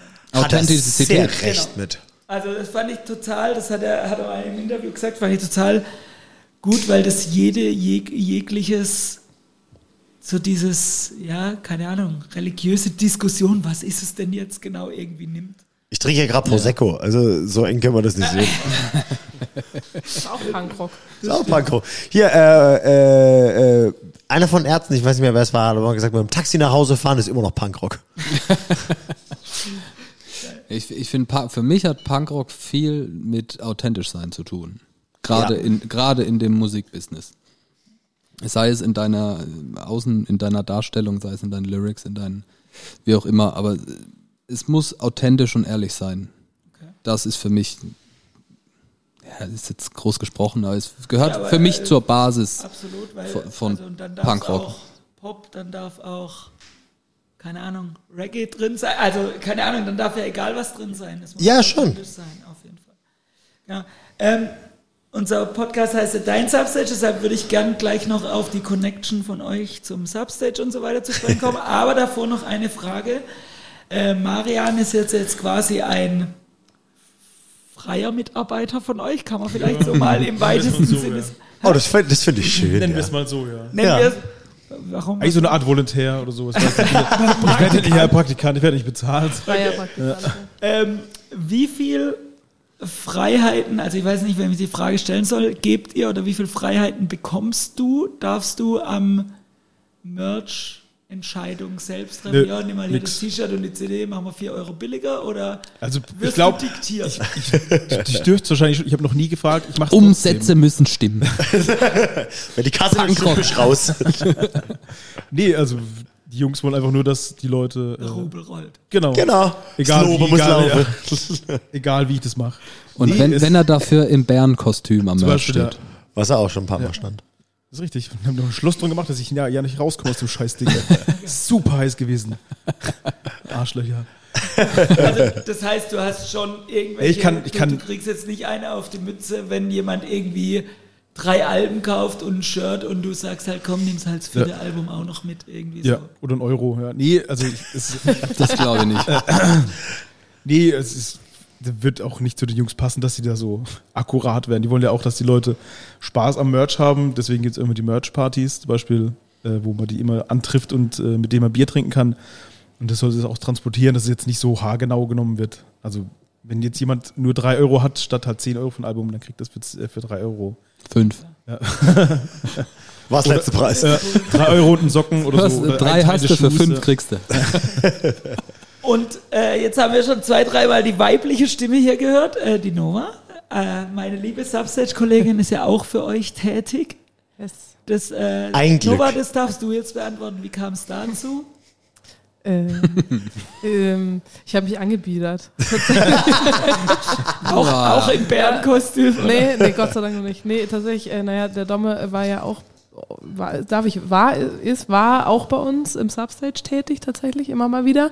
Von daher kannten wir uns und äh, ja, pf, wir haben uns immer mal so unterhalten und ich habe äh, wiederholt oft gesagt, äh, dass ich das gerne mal machen würde und ähm, irgendwann hat er gesagt, ja, ich habe keinen Bock, willst du? so, mehr oder weniger. Ja, also ich habe quasi äh, die Chance bekommen, mich zu beweisen und durfte mit. Und äh, das ist total wichtig für Menschen, die nicht. Jetzt, jetzt tust du so, als wären wir so picky und so nee, nee, überhaupt gar etikettierfrei. nicht. Nee, gar Das nicht. ihr klingt nicht. so. Nee, für mich halt. So, Sekt mit Gold nee, nee, für also. mich. Das hast du mir hingestellt. Und ich habe es dankend das. angenommen. Nee, nee, nee, nicht picky. Ähm, äh, aber es ist halt wichtig für. Also ich habe das halt davor auch noch, noch nicht oft gemacht. Ähm, es ist total wichtig, Chancen zu bekommen von Menschen, dass man das sich ausprobieren darf so und Fehler machen darf. Und äh, deswegen war das super. Und ähm, Was nicht bedeutet, dass wir uns in dem Zusammenhang in der Position sahen, Nova eine Chance zu geben. nee, das war ja meine, das ist ja meine. Wir, wir waren froh, dass sie das für uns Ja, ja, gemacht hat. total. Und es war dann nicht so, na Nova, jetzt Ja, guckst du mal, jetzt, ist, jetzt hast du was für einen Lebenslauf. Nein, so Jetzt muss, jetzt muss aber hier was laufen. Da. Nein, nein, nein, so wollte ich es auch gar nicht sagen, sondern das für mich ist das halt, ähm, also das haben sie nicht so gesagt, sie haben gefragt, ich habe ja gesagt, ähm, aber für mich ist es halt so, ich bin dafür dankbar, dass ich diese Chance bekommen habe, weil es ja dann auch wieder weitere Türen öffnet und immer davon abgesehen, dass es einfach scheiße viel Spaß gemacht hat. So. ja. Und darum geht's uns. Auch wenn es eine ganz anstrengende Aufgabe ist. Ich liebe diese Arbeit. Ich meine, gut, du, du kennst das ja. Ich mag das halt total. Wir, äh, wir arbeiten übrigens auch beide für Ghost Kid. Also da schließt sich der Kreis dann wieder. Das ist, ist schon cool, wie sich da so die, äh, die Kreise schließen. Äh, voll, ja. Doch. Aber also das könnt ihr zwei natürlich besser sagen, aber die Branche ist ja tatsächlich nicht so groß, wie man denkt. Ist ein Dorf. Also, so man, man sieht ja auf jeder Show irgendjemand, den man kennt. Sehr oft, ich. ja. Oder man stellt fest, ach guck mal, der, krass, der kennt den und ach, Voll. Ja. Ich glaube, das ist aber in jeder nicht, ich nenne es jetzt mal mainstreamigen Branche so, in jeder nischigen Branche, wenn du jetzt in einer Familie aufwächst, die seit Generationen Swimmingpools verkauft, dann bist du auch bei jeder Swimmingpool-Messe der, den man kennt. voll. So. Geil. Sehr gutes Beispiel, ja. Ich weiß nicht, wie bist du drauf gekommen? Keine Ahnung, ich habe irgendeine Nische gesucht halt. Langweilt dich dein Garten. So, ja, vielleicht. Ja, aber es ist halt, es ist eine relativ kleine Branche. Natürlich hört jeder Musik, es ist omnipräsent, Kultur ist für jeden greifbar, aber die Menschen, die damit äh, Geld verdienen, das sind halt nicht so viele wie die Menschen, die in der Gastrobranche ihr Geld verdienen. So, also das ist natürlich ein sehr viel kleinerer Kreis. Aber ist auch gut so. Finde ich gut. Ich habe aber mal noch eine andere Frage tatsächlich. Die liegt mir schon seit zehn Minuten auf der, der Zunge. Äh, zum Thema Live. Ähm, Bands sind ja, also zumindest sieht das immer nach außen hin so aus, äh, schon so ein sehr eingespieltes Team auf der Bühne und auch im Proberaum bestimmt.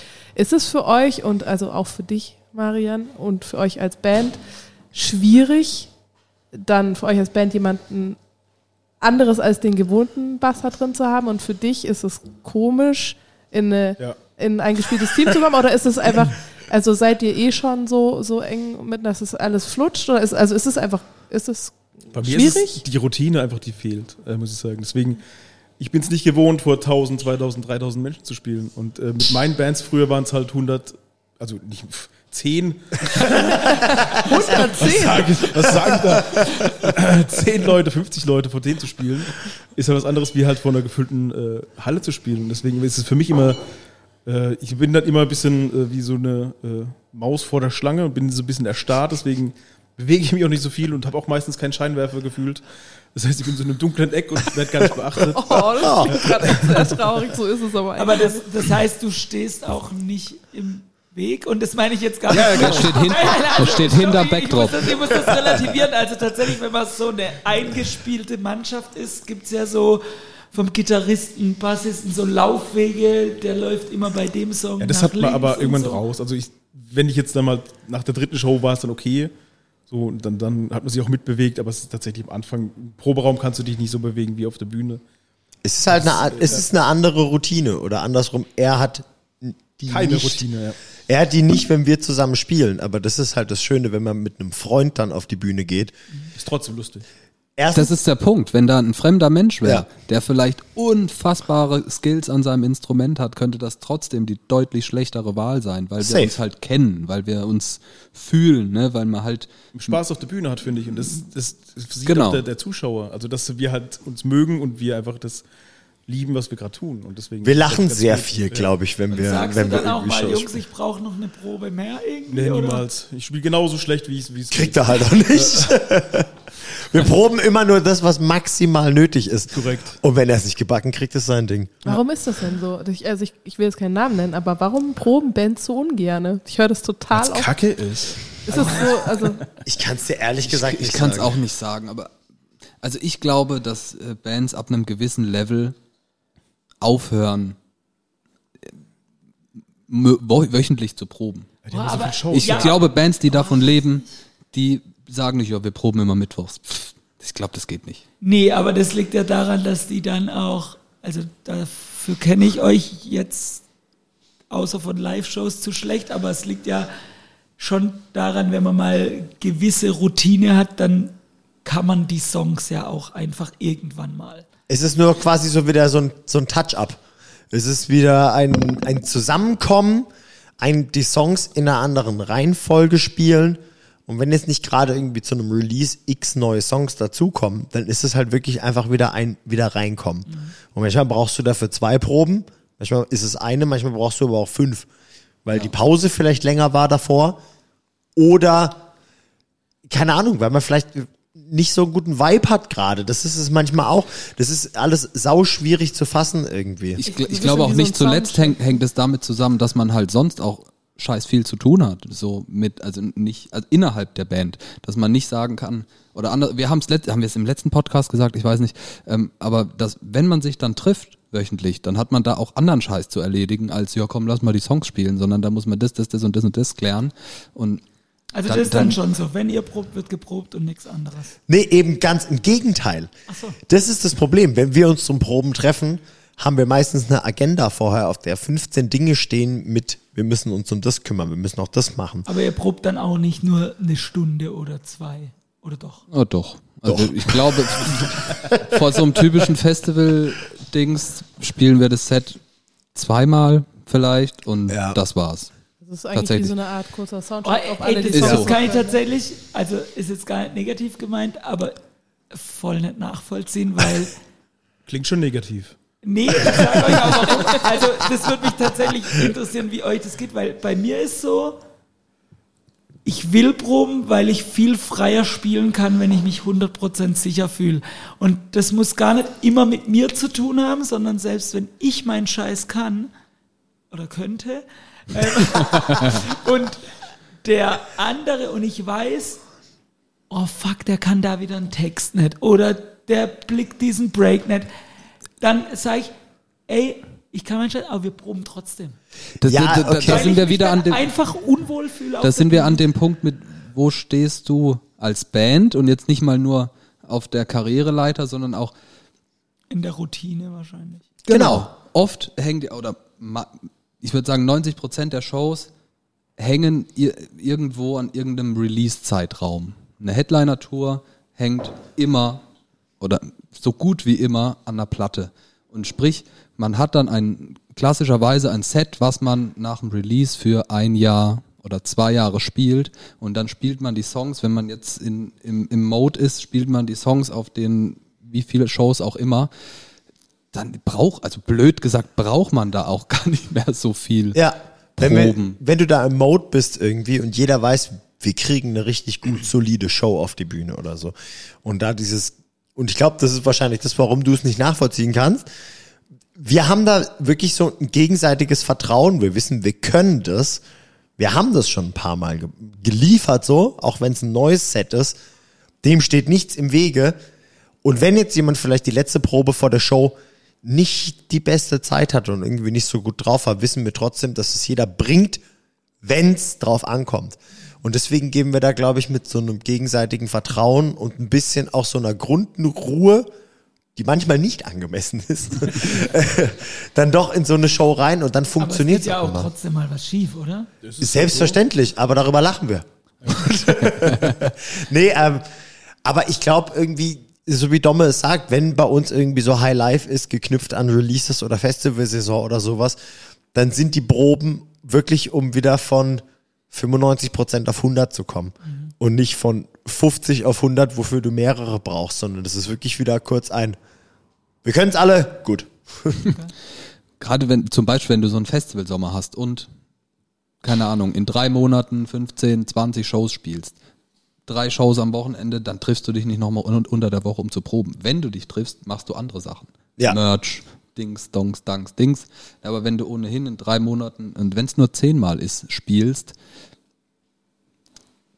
dann, ja, ich weiß ja nicht, ich glaube, dann nutzt man die Zeit anders. Und wir sind jetzt auch nicht so eine Gent-Band, bei der es schwer ist, was zu spielen. Gut, das muss man natürlich dazu sagen. Seid ihr so flexibel? Ich glaube, in einer Folge von euch habt ihr schon über Setlisten laminieren und solche Sachen gesprochen. Daraus schließe ich, ihr spielt immer das gleiche Set. Nee, das, das, das, Das- das geht ja auch. Also, Also, geht oder, nicht. oder ja, natürlich nach Zeitslot, aber es ist nicht so, dass ihr sagt, okay, sagen wir mal, ja, also ich weiß nicht, wie lang eure Lieder sind so, wie ihr das rechnet, aber sagen wir mal, ihr habt keine Ahnung, für eine 90 Minuten Show habt ihr halt 25 Songs, 60 Minuten 17 Songs. Genau.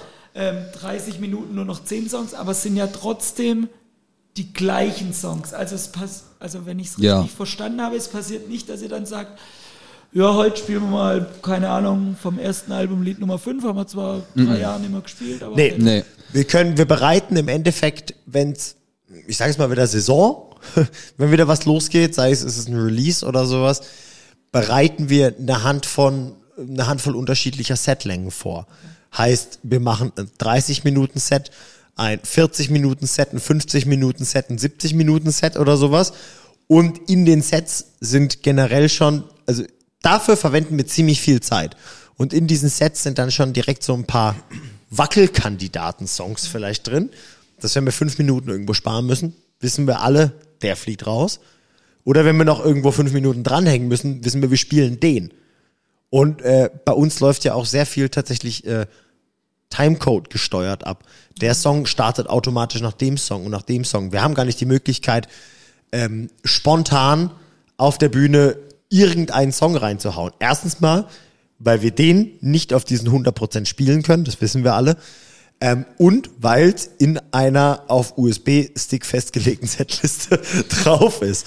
Und das arbeiten wir im Voraus mit, ich sag schon mal, sehr viel Zeit und Mühe aus, dass das tatsächlich sitzt und wir für äh, das nächste Jahr safe sind mit allen Setlängen, die auf uns zukommen. Das bedingt aber auch, dass ihr dann keine Band seid, die sagt, Herr Soundcheck, lass uns doch mal wieder den Song spielen, schrattelt den kurz runter, baut den ein, los. Auf gar keinen Fall. Passiert Nee. nicht.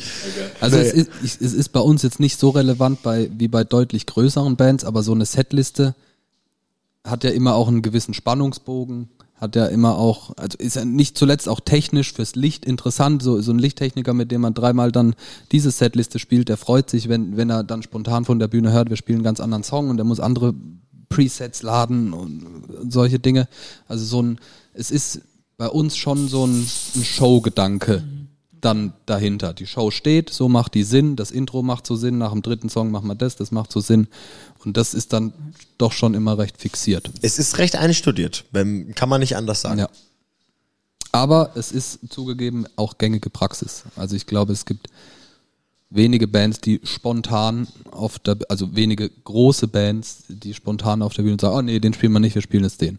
Spielen wir Sonne nochmal. Da, rast, Also rast, ich da rastet die halbe Crew aus. wir hatten es vorhin schon mal davon, ähm, bei der, also wir haben ja direkt davor eine Folge für euch aufgenommen. Ähm, tatsächlich auf X ist so eine Band, die spielen, aber deshalb sind sie auch manchmal halt scheiße. Also, also ich habe die mal zwei Tage hintereinander gesehen und ich glaube am zweiten Tag waren zwei Songs vom Tag davor. Also, aber sind dann halt auch mal scheiße. Ich will das nicht verteufeln, das ist nicht per se schlecht, das ist nur unsere Herangehensweise. Ja, ja. Und ich glaube, es ist eine, wie gesagt, relativ gängige Herangehensweise, dass man zum Beispiel für ein Festival Sommer sagt, das ist unser Set. Fertig. Okay, äh, wir müssen ein bisschen auf die Uhr gucken und ich will noch den Bogen zum Substage kriegen. Ähm, wir, wir versuchen hier ja irgendwie so unseren Kosmos ein bisschen äh, den Leuten näher zu bringen, was wir sind, wer wir tun, mit, dem wir, mit wem wir arbeiten. Ihr seid ja jetzt äh, eine lokale Band, sag ich mal, aus und um Karlsruhe sozusagen. Deshalb spreche ich, äh, oder wir mit euch. Was machst du? Das ist mein, mein Spickzettel. ähm, genau. Ähm, und deshalb äh, die Frage, was ist euer mal abgesehen, dass ihr lokal seid, Bezug zum, zum Substage? Ähm, Für mich ist es, äh, ich bin vor roundabout elf, zwölf Jahren nach Karlsruhe gezogen und dann ähm, überlegt man sich natürlich, wo was, wo geht was hier, wo was passiert hier? Und dann geht, findet man in Karlsruhe natürlich das Substage und dann geht man zuerst mal ins Substage. Und für mich war das der erste Bezug zum Substage natürlich als Konzertgänger. Hingehen, nicht direkt um zu connecten und irgendwas, sondern einfach da gehst du hin, weil das der Live-Club in der Stadt ist. war das dann noch im Alten, oder? Nee, zehn, Ähm, elf Jahre? nee, Zehn ich war, se- seit ich in Karlsruhe wohne, nicht im Alten. Okay, okay. Nee. Das ist halt der Live-Club in der Stadt. So, für mich. Oder? Denke ich schon. Ja. Und ja, es gibt ja auch, also kleinere wie die alte Hackerei, V8 oder größere wie das Tollhaus. Also Klar, Ähm. aber ich, ich glaube, wenn so, so, also zumindest die Bands aus den Genres, die wir mögen, äh, in Karlsruhe Halt machen, dann ist das stimmt. oft meistens das Substage. Und das- ich glaube, als Musikenthusiast in Karlsruhe kommst du nicht drum rum, eine Verbindung zum Substage zu haben. Das auch oft unseren Geschmack äh, trifft, was das Booking angeht. ja. Ja, also ich bin ja, äh, oder ist ja auch ein Lernpodcast für mich. Ähm, äh, da ihr viel unterwegs seid, äh, was, was sagt ihr jetzt, ist ganz cool hier oder was lohnt es sich für uns besser zu machen? Oh. Also ganz ehrlich jetzt. Das ist eine gute Frage. da kommt mir Also ehrlich zu gesagt. Mitarbeitern, ihr habt ja beide, also ich wusste gar nicht, dass du nicht mehr hier arbeitest, tatsächlich. Ich habe das nur Fragen gestellt. So. Das war ja auch jetzt, hat ja keiner hier gerade. Hatte, hatte ich den Tobi rausgeschmissen als Techniker. Domme wurde zu groß. Genau. Nee, aber also gibt's was, wo ihr sagt, okay, da- da, das machen vielleicht andere cooler oder das macht ihr ganz cool? Also instinktiv fällt mir ehrlich überhaupt nichts ein, äh, nichts Negatives ein, wenn ich an Substage denke. Da gibt's andere Clubs, da denke ich dann direkt, äh, da sind die Duschen kacke, äh, da ist die Parksi Parksituation blöd, da ist der Weg zum Backstage Millionen Kilometer oder also, oder da sind die Menschen Penner oder da ist dies und jenes blöd. Aber eigentlich ist das Substage rein logistisch, also das, was oft der Nervfaktor ist, fehlende Organisation oder Logistik in so einem Club oder fehlende Möglichkeiten, ist hier ja eigentlich alles wunderbar. Also ehrlich gesagt fällt mir da wenig ein, was man da, was man da direkt verbessern könnte. Kein Scheiß, gerne. ist so, cheesy es gern, klingt. aber wenn dir was einfällt, also nicht, dass es jetzt so rüberkommt, dass es nur sagst, weil es Podcast ist, also ist mein voller Ernst, immer gerne her. damit. Nee, ich sag das aus Sicht eines Gastes, aus Sicht eines Musikers, aus Sicht äh, eines Technikers, was auch immer.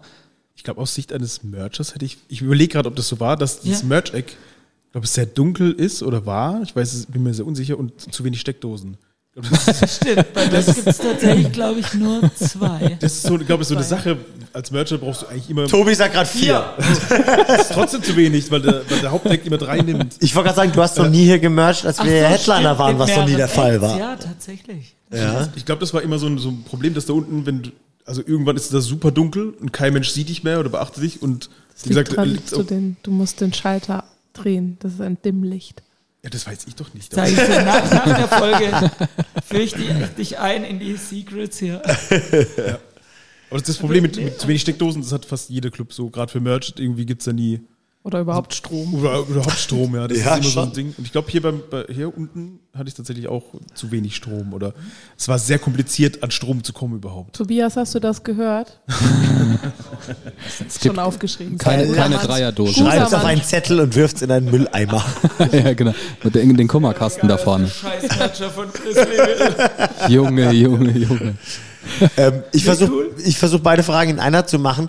Mir fällt auch wirklich wie im Dom nichts ein, was hier Kacke ist. Ich, da will ich eher andersrum auf genau die ganzen positiven Sachen gehen, die oft nicht selbstverständlich sind, wie dass alle Wege kurz sind, dass alles ziemlich selbsterklärend ist, was ich wichtig finde, wenn man in einen Club kommt. Genau, man muss nicht lang, oh Gott, Genau, du sind die Toiletten und die sind zehn noch Leute zu. für irgendwas fragen. Ihr habt für alles Schilder. Es ist alles ziemlich selbsterklärend. Nichts ist an irgendeinem absurden Ort oder sowas. Trotzdem hängen manche Tourleiter neben das WC-Schild ein Schild WC. Ja, Dann- Tür mit Da- Das Tür. hängt ja dann vielleicht auch an den Künstlern, die dann fragen, ja, wo ist denn das, wo ist denn das Klo? Ich habe das Schild Ja. nicht gesehen.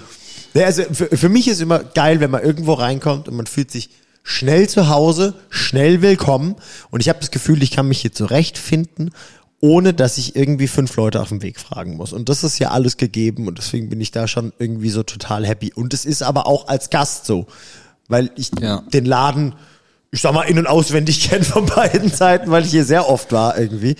Und ähm, das finde ich funktioniert ja einfach erst rein und deswegen möchte ich gar nichts Negatives sagen, sondern nur positive Sachen, die irgendwie wirklich einfach hier immer einwandfrei funktionieren. Das, da- das was, was hier noch wirklich massiver Luxus wäre, fällt mir gerade ein, wäre ein barrierefreier Backstage-Zugang. Das wäre phänomenal, wenn man Dinge, die in den Backstage müssen, nicht über die Treppen tragen müsste. Aber das ist ein so Ah, du meinst hier hoch in die Räume. Okay. Genau, also in, in die Garderobenbereich. Ja. Das wäre natürlich phänomenal, aber das sind Dinge, die kann man schwierig beeinflussen. Aber ähm, um noch was Negatives gesagt zu haben. Nee, ist gut, aber äh, tatsächlich äh, für die Zukunft, es gibt so eine halbgeile Lösung. Also Die habe ich auch gerade im Kopf. Von, von ganz unten muss man ja tatsächlich ähm, eins, zweieinhalb Treppen hoch. Es gibt einen Aufzug. Aber wir haben ja seit ein paar Jahren jetzt diesen Aufzug ins Café und dann muss man nur eine Treppe runter. Also Wie gesagt, das ist eine Sache, die mich hier nicht massiv stört. Das ist mir nur, wenn ich hier den optimalen Club noch Ja. optimaler machen Okay. könnte, dann, dann wäre es das. Wäre ich Architekt, hätte ich das gemacht. Bist du aber zum Glück nicht. ähm, ich wollte vorhin noch was fragen, jetzt habe ich es natürlich vergessen. Dann sage ich so lange noch meinen Bezug zum Substage. Das, war- das, stand im, das stand auf dem Zettel, den du mir geschickt hast. Und ich der Einzige war, den zurückgeschickt Das stimmt nicht. Ich habe ihn auch zurückgeschickt. Ne, ich, nur ich nicht. Okay, nur der Miri war es nicht. nee, ich habe tatsächlich, ich habe sau viele schöne Bezüge zum Substage, wie das erste Mal außerhalb von einem Jugendzentrum auf ein Konzert gehen.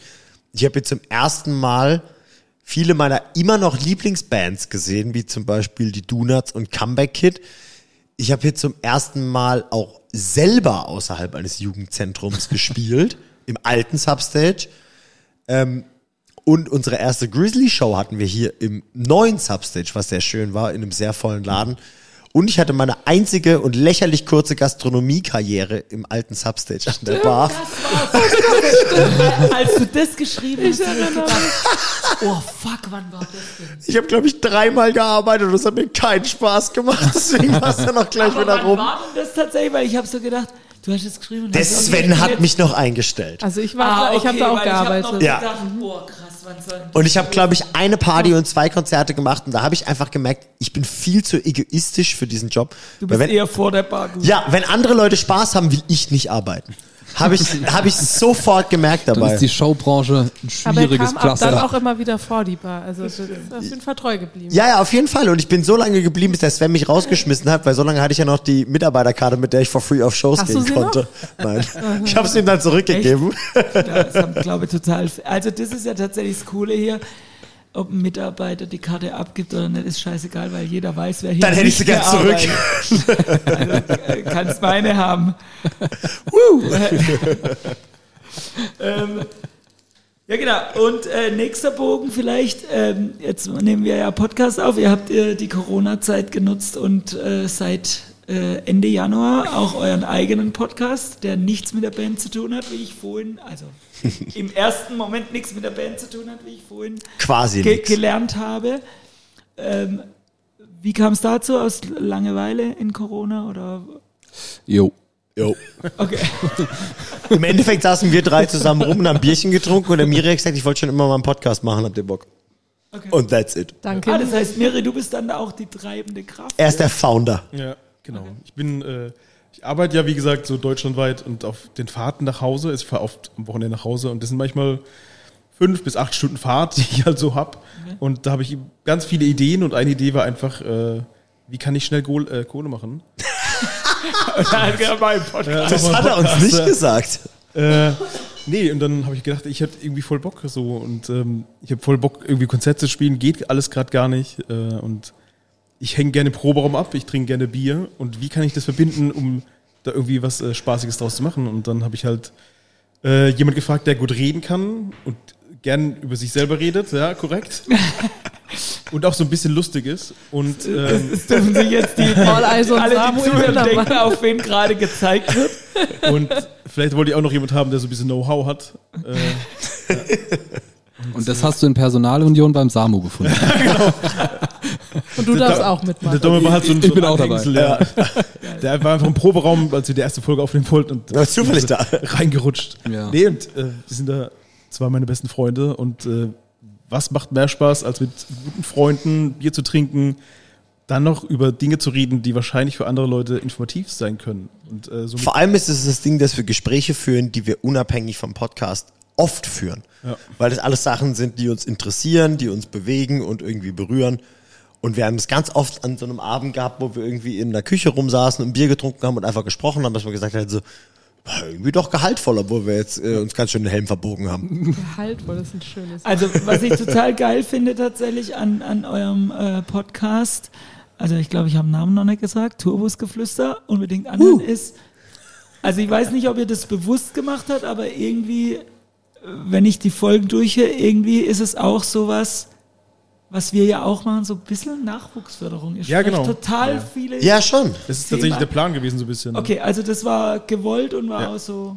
Weil wir wären froh gewesen, hätten wir so einen Podcast gehabt wie uns, weil Ja. ähm, als junger Das, Band, das fasst eigentlich zusammen. als Ja. junge Band hast du keine Ahnung von dieser ganzen Welt und du wirst halt irgendwie so, du musst dir ganz viel selber arbeiten und aber viele, ich will nicht sagen, treten nicht mit Füßen, aber manchmal ist es schwierig, irgendwie an Informationen zu kommen. Du kannst oft niemanden fragen. äh, heutzutage ein bisschen einfacher mit YouTube und so, aber vor 10, 15 Jahren war das super schwierig, überhaupt an Informationen zu kommen.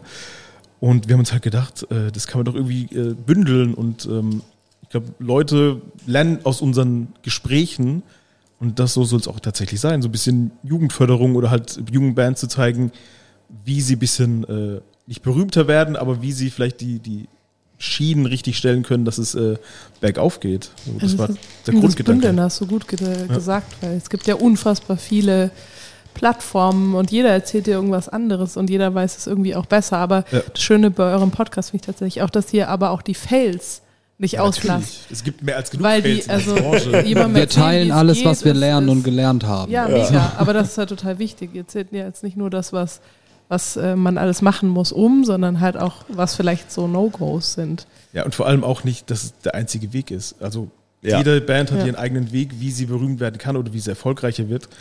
Und äh, die Jungs erzählen halt durch ihren Weg und äh, aber durch andere mit den Interviews kommt noch mehr dazu, mehr Input und auch andere Wege, wie man äh, die ganze Branche betrachten kann. Und das fand ich halt immer ganz spannend. Und wie gesagt, wäre ich jung gewesen, hätte ich uns gern gehört, weil es einfach Ja. echt viel bringt, äh, jemand äh, zuzuhören, der den Weg schon ein bisschen gegangen ist, vielleicht jetzt nicht auf dem Profi-Level ist, aber auf einem guten Level, um äh, volle Shows zu spielen. Das ist halt echt, äh, finde ich wichtig und cool. Das ist ja auch super authentisch, Ja. wenn du es aus erster Hand quasi. Also nicht so, ich habe gehört das und der hat mal erzählt das, sondern ich.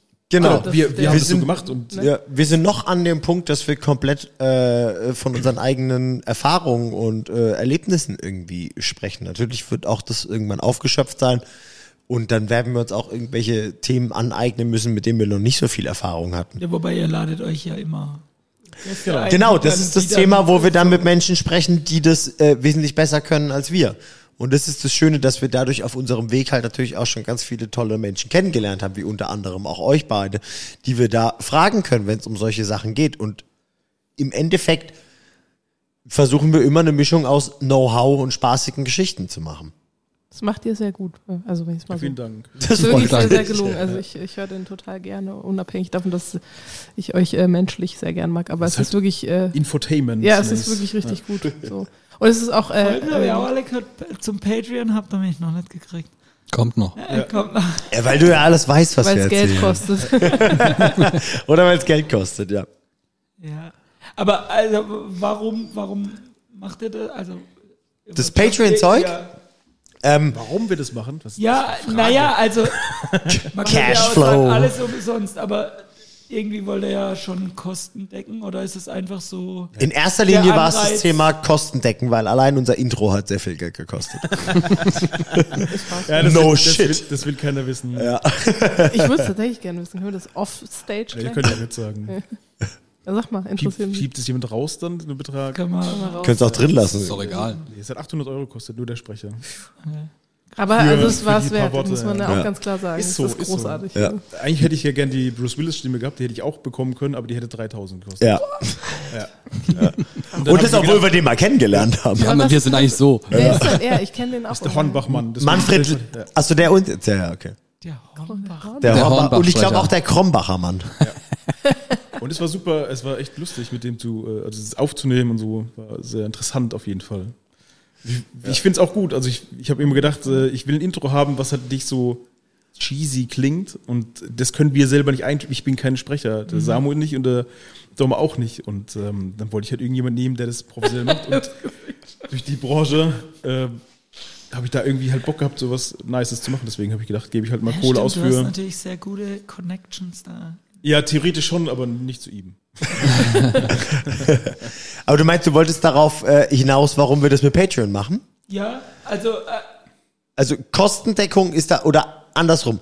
Für Menschen, die das vielleicht noch nicht kennen, weil mir hat das vor dem Podcast äh, nichts gesagt, diese Plattform Patreon. Ähm, Im Endeffekt zahlt man monatlich Geld für Bonusinhalte und die fallen äh, komplett unterschiedlich aus, je nach Anbieter. Und bei uns ist es das Ding, dass wir quasi für die Menschen, die noch mehr lernen wollen, die viele Fragen haben, wir halt im Endeffekt extra Support bieten. Wir haben zum Beispiel eine ein Mitglied einer äh, während Corona gegründeten Band dabei gehabt und die haben zum Beispiel mit Hilfe von uns ihren Tech Rider zusammengezimmert, sich auf die erste Show vorbereitet und solche Sachen.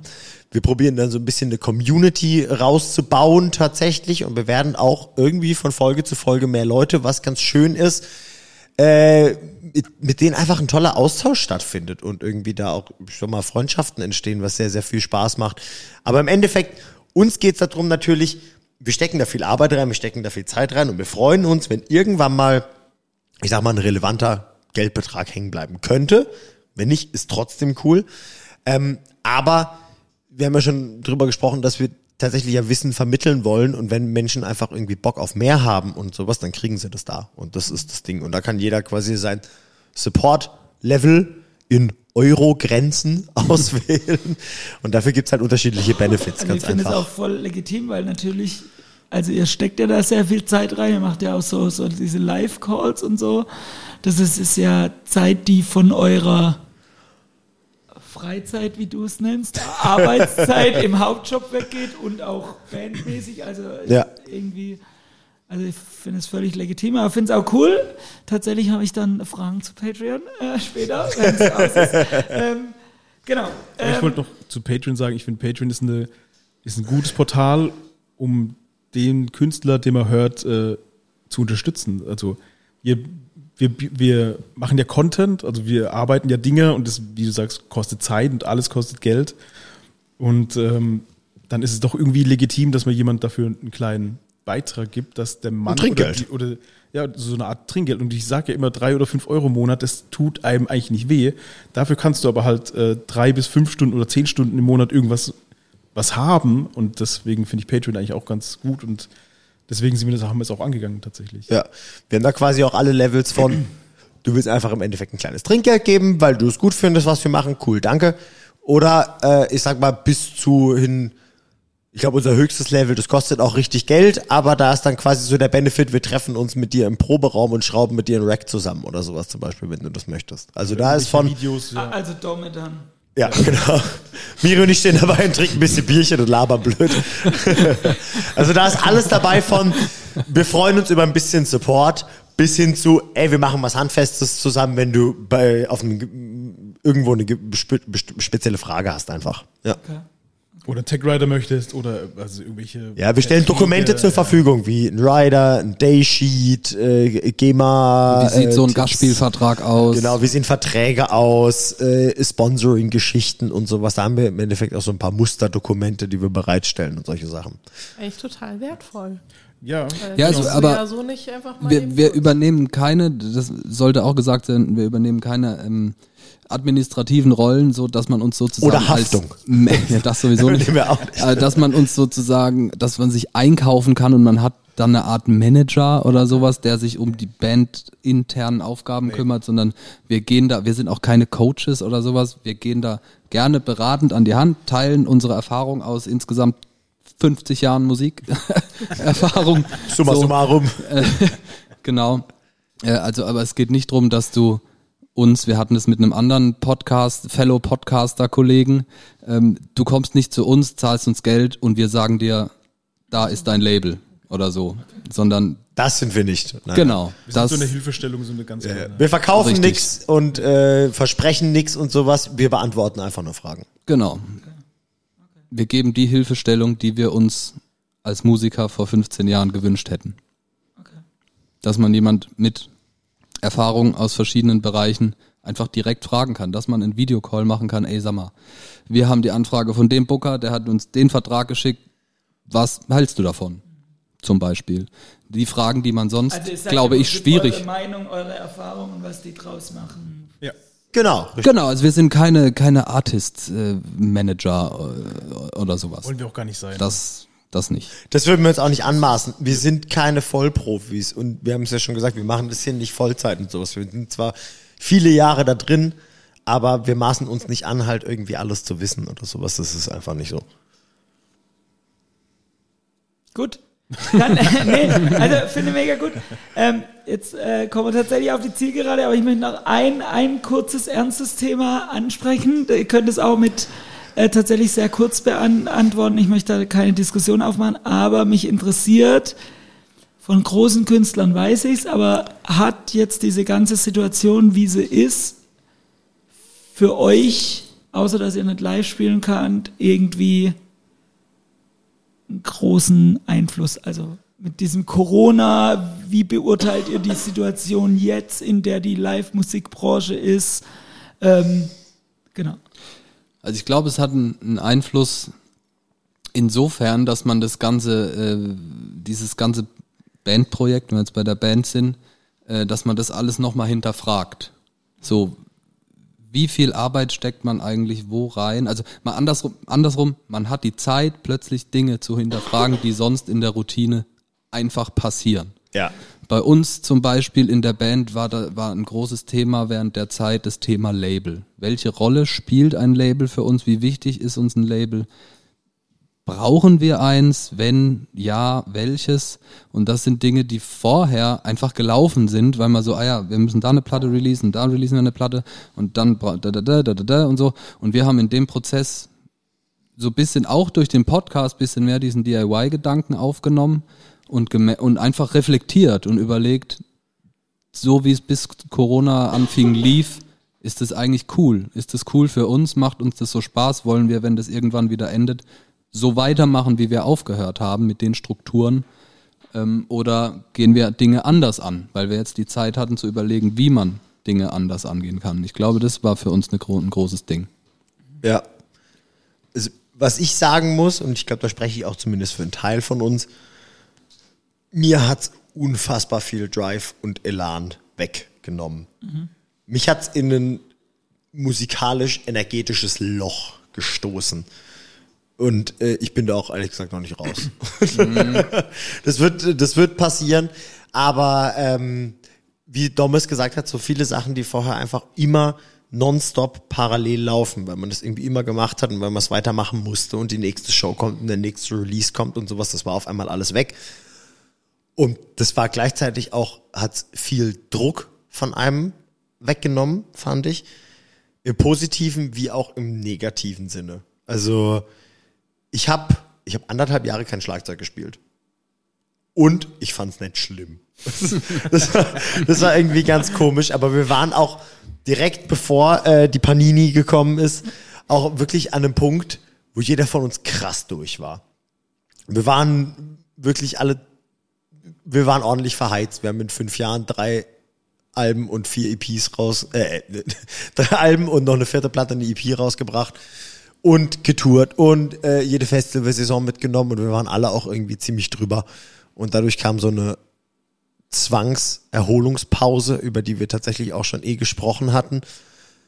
Und in der sind wir irgendwie immer noch so ein bisschen und jetzt ist es wieder schwer, seinen Arsch hochzukriegen, muss ich ganz ehrlich sagen. Also heißt nicht, dass es nicht passieren wird und wir haben auch alle total Bock drauf, aber wenn mal so dieser alltägliche Drive weg ist, ist es nicht so leicht da wieder rauszukommen, wie man meinen sollte, egal wie viel Bock man da drauf hat. Also das ist, das darf man nicht unterschätzen und ich hoffe, dass diese ganze Situation uns nicht viele geile Bands kostet. Aber es hilft euch dann, hoffe ich, oder weiß nicht, so wie ich dich jetzt höre und mit aus dem Loch rauskommt, dass es in irgendeiner Form wieder losgeht, wie auch immer die Regelungen und Beschränkungen sind. Auf jeden Fall, auf jeden Fall. Das ist unser Ziel und das wird auch definitiv passieren.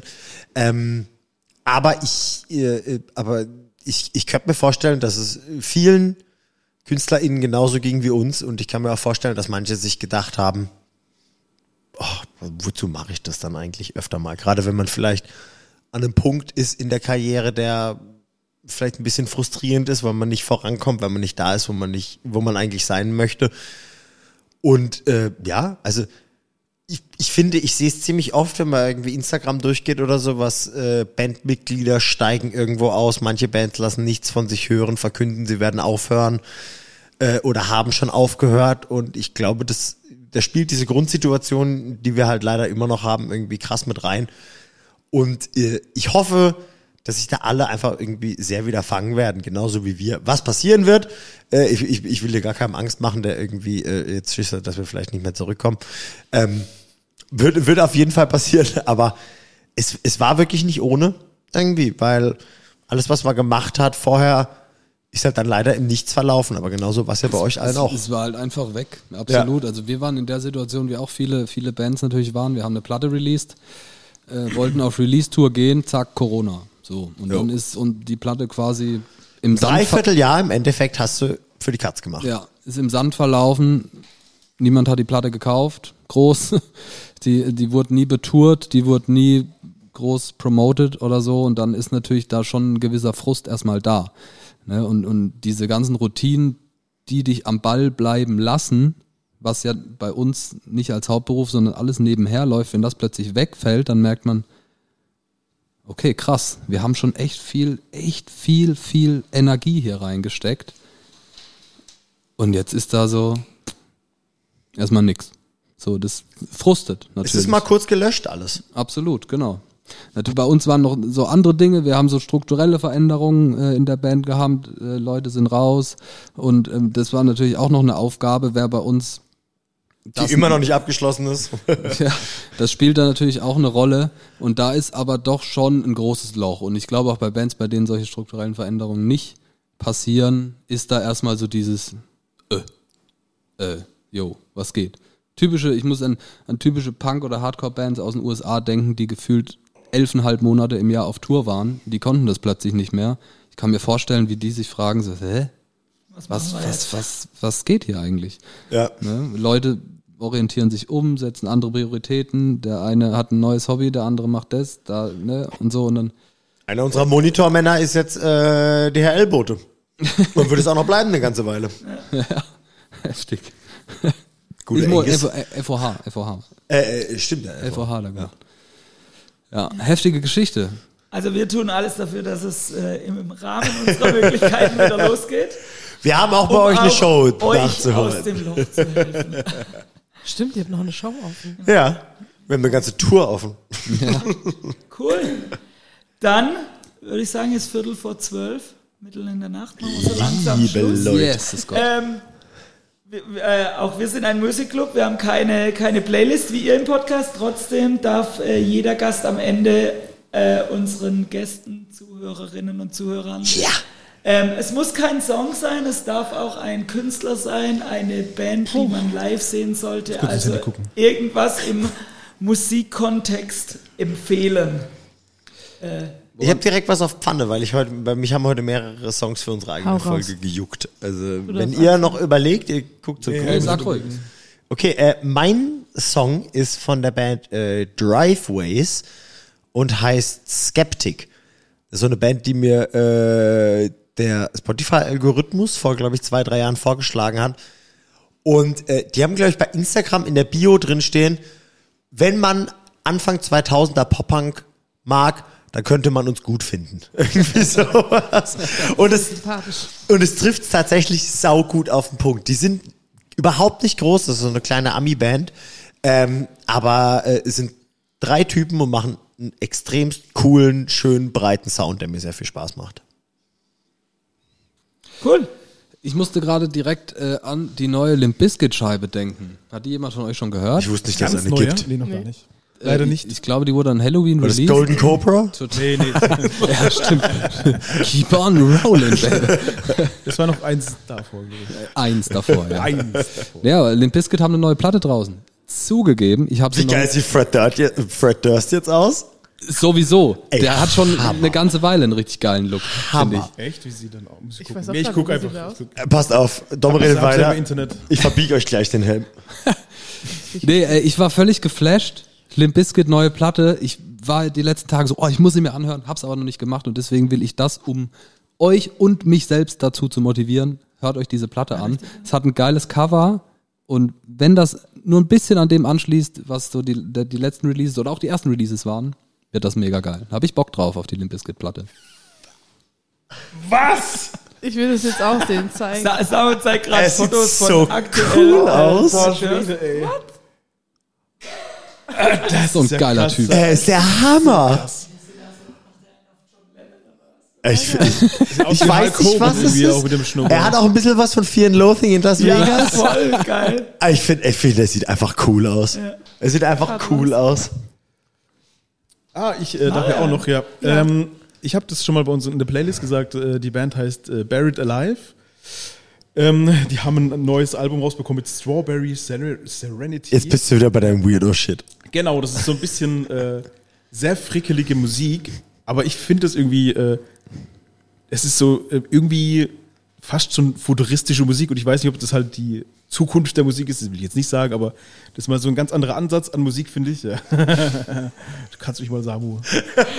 äh, es ist halt wirklich so was ganz Eigenes, und, aber die Spielweise von dem Gitarristen ist einfach unfassbar. Man muss dir mal zugucken, was der, was der kann. Und das ist halt, äh, der Sound ist halt wirklich ganz eigen, mit ganz eigenen, keinen Strukturen so wirklich. Und äh, ich finde es aber ziemlich gut und mir macht es wirklich Spaß, das anzuhören.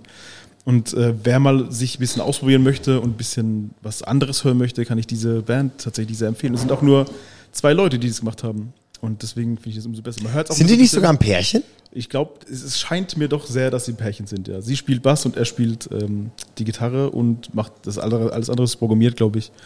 Aber es ist trotzdem ziemlich, ziemlich nice. Und Prosecco dafür, ist sie nur leer. zu zweit sind, finde ich es fantastisch, diese Band. Nova, möchtest du auch noch was draufhauen? Soll Eine ich? Empfehlung. Der Verwanner? Schon wieder. Soll man sich Ähm, auch aufschreiben. Nee, ich glaube, ich, ähm, ich habe heute Morgen einen Song gehört ähm, zum Aufwachen, den ich lange nicht mehr gehört habe, den ich aber ganz hart abfeiere, sowie auch die dazugehörige Band. Und da fiel mir dann der Bogen auch zum Substage tatsächlich ein, weil äh, das eine der letzten Ausverkaufsshows war, die sensationell gut waren. Äh, und zwar ist es von äh, Leoniden Nevermind. Das war ein Geil. Absoluter Sehr Hit. gut. Ohnehin Mit dem Album. Band. Das Album ist auch sensationell gut, aber der Song ist einfach. Bei mir ist es 1990, aber ja. Ja, ist- also ich finde das ganze Album geil, aber der Song ist irgendwie so. Was bei denen abgeht Ja, gerade, ist auch heftig. Die alle Shows aus. Wahnsinn. Eine Show nach der anderen, genau, Das wird Ausverkauf, halt auch immer Upgrade größer, hier. größer, größer. Ja. Boah. Aber ich zu Recht ohne Also wer die so noch nicht live Talente. gesehen hat, Aber auch eine Band, die mega lange sehr viel selbst gemacht hat. Also Ja. ist Und die das ist sehr gut. immer noch also absolut das super ist sympathisch. Mega gutes Ja. Fundament und Ja. äh, deshalb Grandioser auch. Äh, hier Instagram-Auftritt. Die schulden voll. uns noch eine Folge, fällt mir da gerade ein. Ja, wenn ihr das er, er, hat, hat's mir zugesagt. Jamin, Jamin, in Tschechien auf dem Festival haben wir drüber gesprochen und du hast mir das versprochen. melde dich, bitte melde Bitte melde Bitte dich. melde dich. ja, geil. Das, war Das wäre auch eine schöne Cool, Rubrik. Bitte dann, melde äh, dich. machen wir Finale. Ich mache mal äh, sowohl unser Intro ist ja von einem unserer Techniker als auch unser Outro. Äh, genau, Ja, lässig. genau. Ah, das finde ich Genau, gut. dann äh, vielen, vielen Dank an alle, die zugehört haben mal wieder. Vielen Dank Domme, vielen Dank Marian, vielen Dank äh, halt andersrum, Samu, Marian, Domme, so rum. Vielen Dank Nova, äh, vielen Dank Tobi, der uns technisch unterstützt. Ehrenmann. Ähm, genau, hört euch die Songs an, äh, kommt wieder zu uns in Substage als Gäste. Ähm, wir öffnen, wie wir im Rahmen unserer Möglichkeiten können und wie die Bestimmungen für uns sind. Kommt vorbei, unterstützt die Kultur, unterstützt Bands, unterstützt Künstler. Wir brauchen eure Solidarität noch eine Weile. Habt eine gute Zeit, habt euch lieb und bis bald. Ciao. Ciao. Bis dann. Bis bald. Ciao. Ciao. Ciao. Geil. Ja.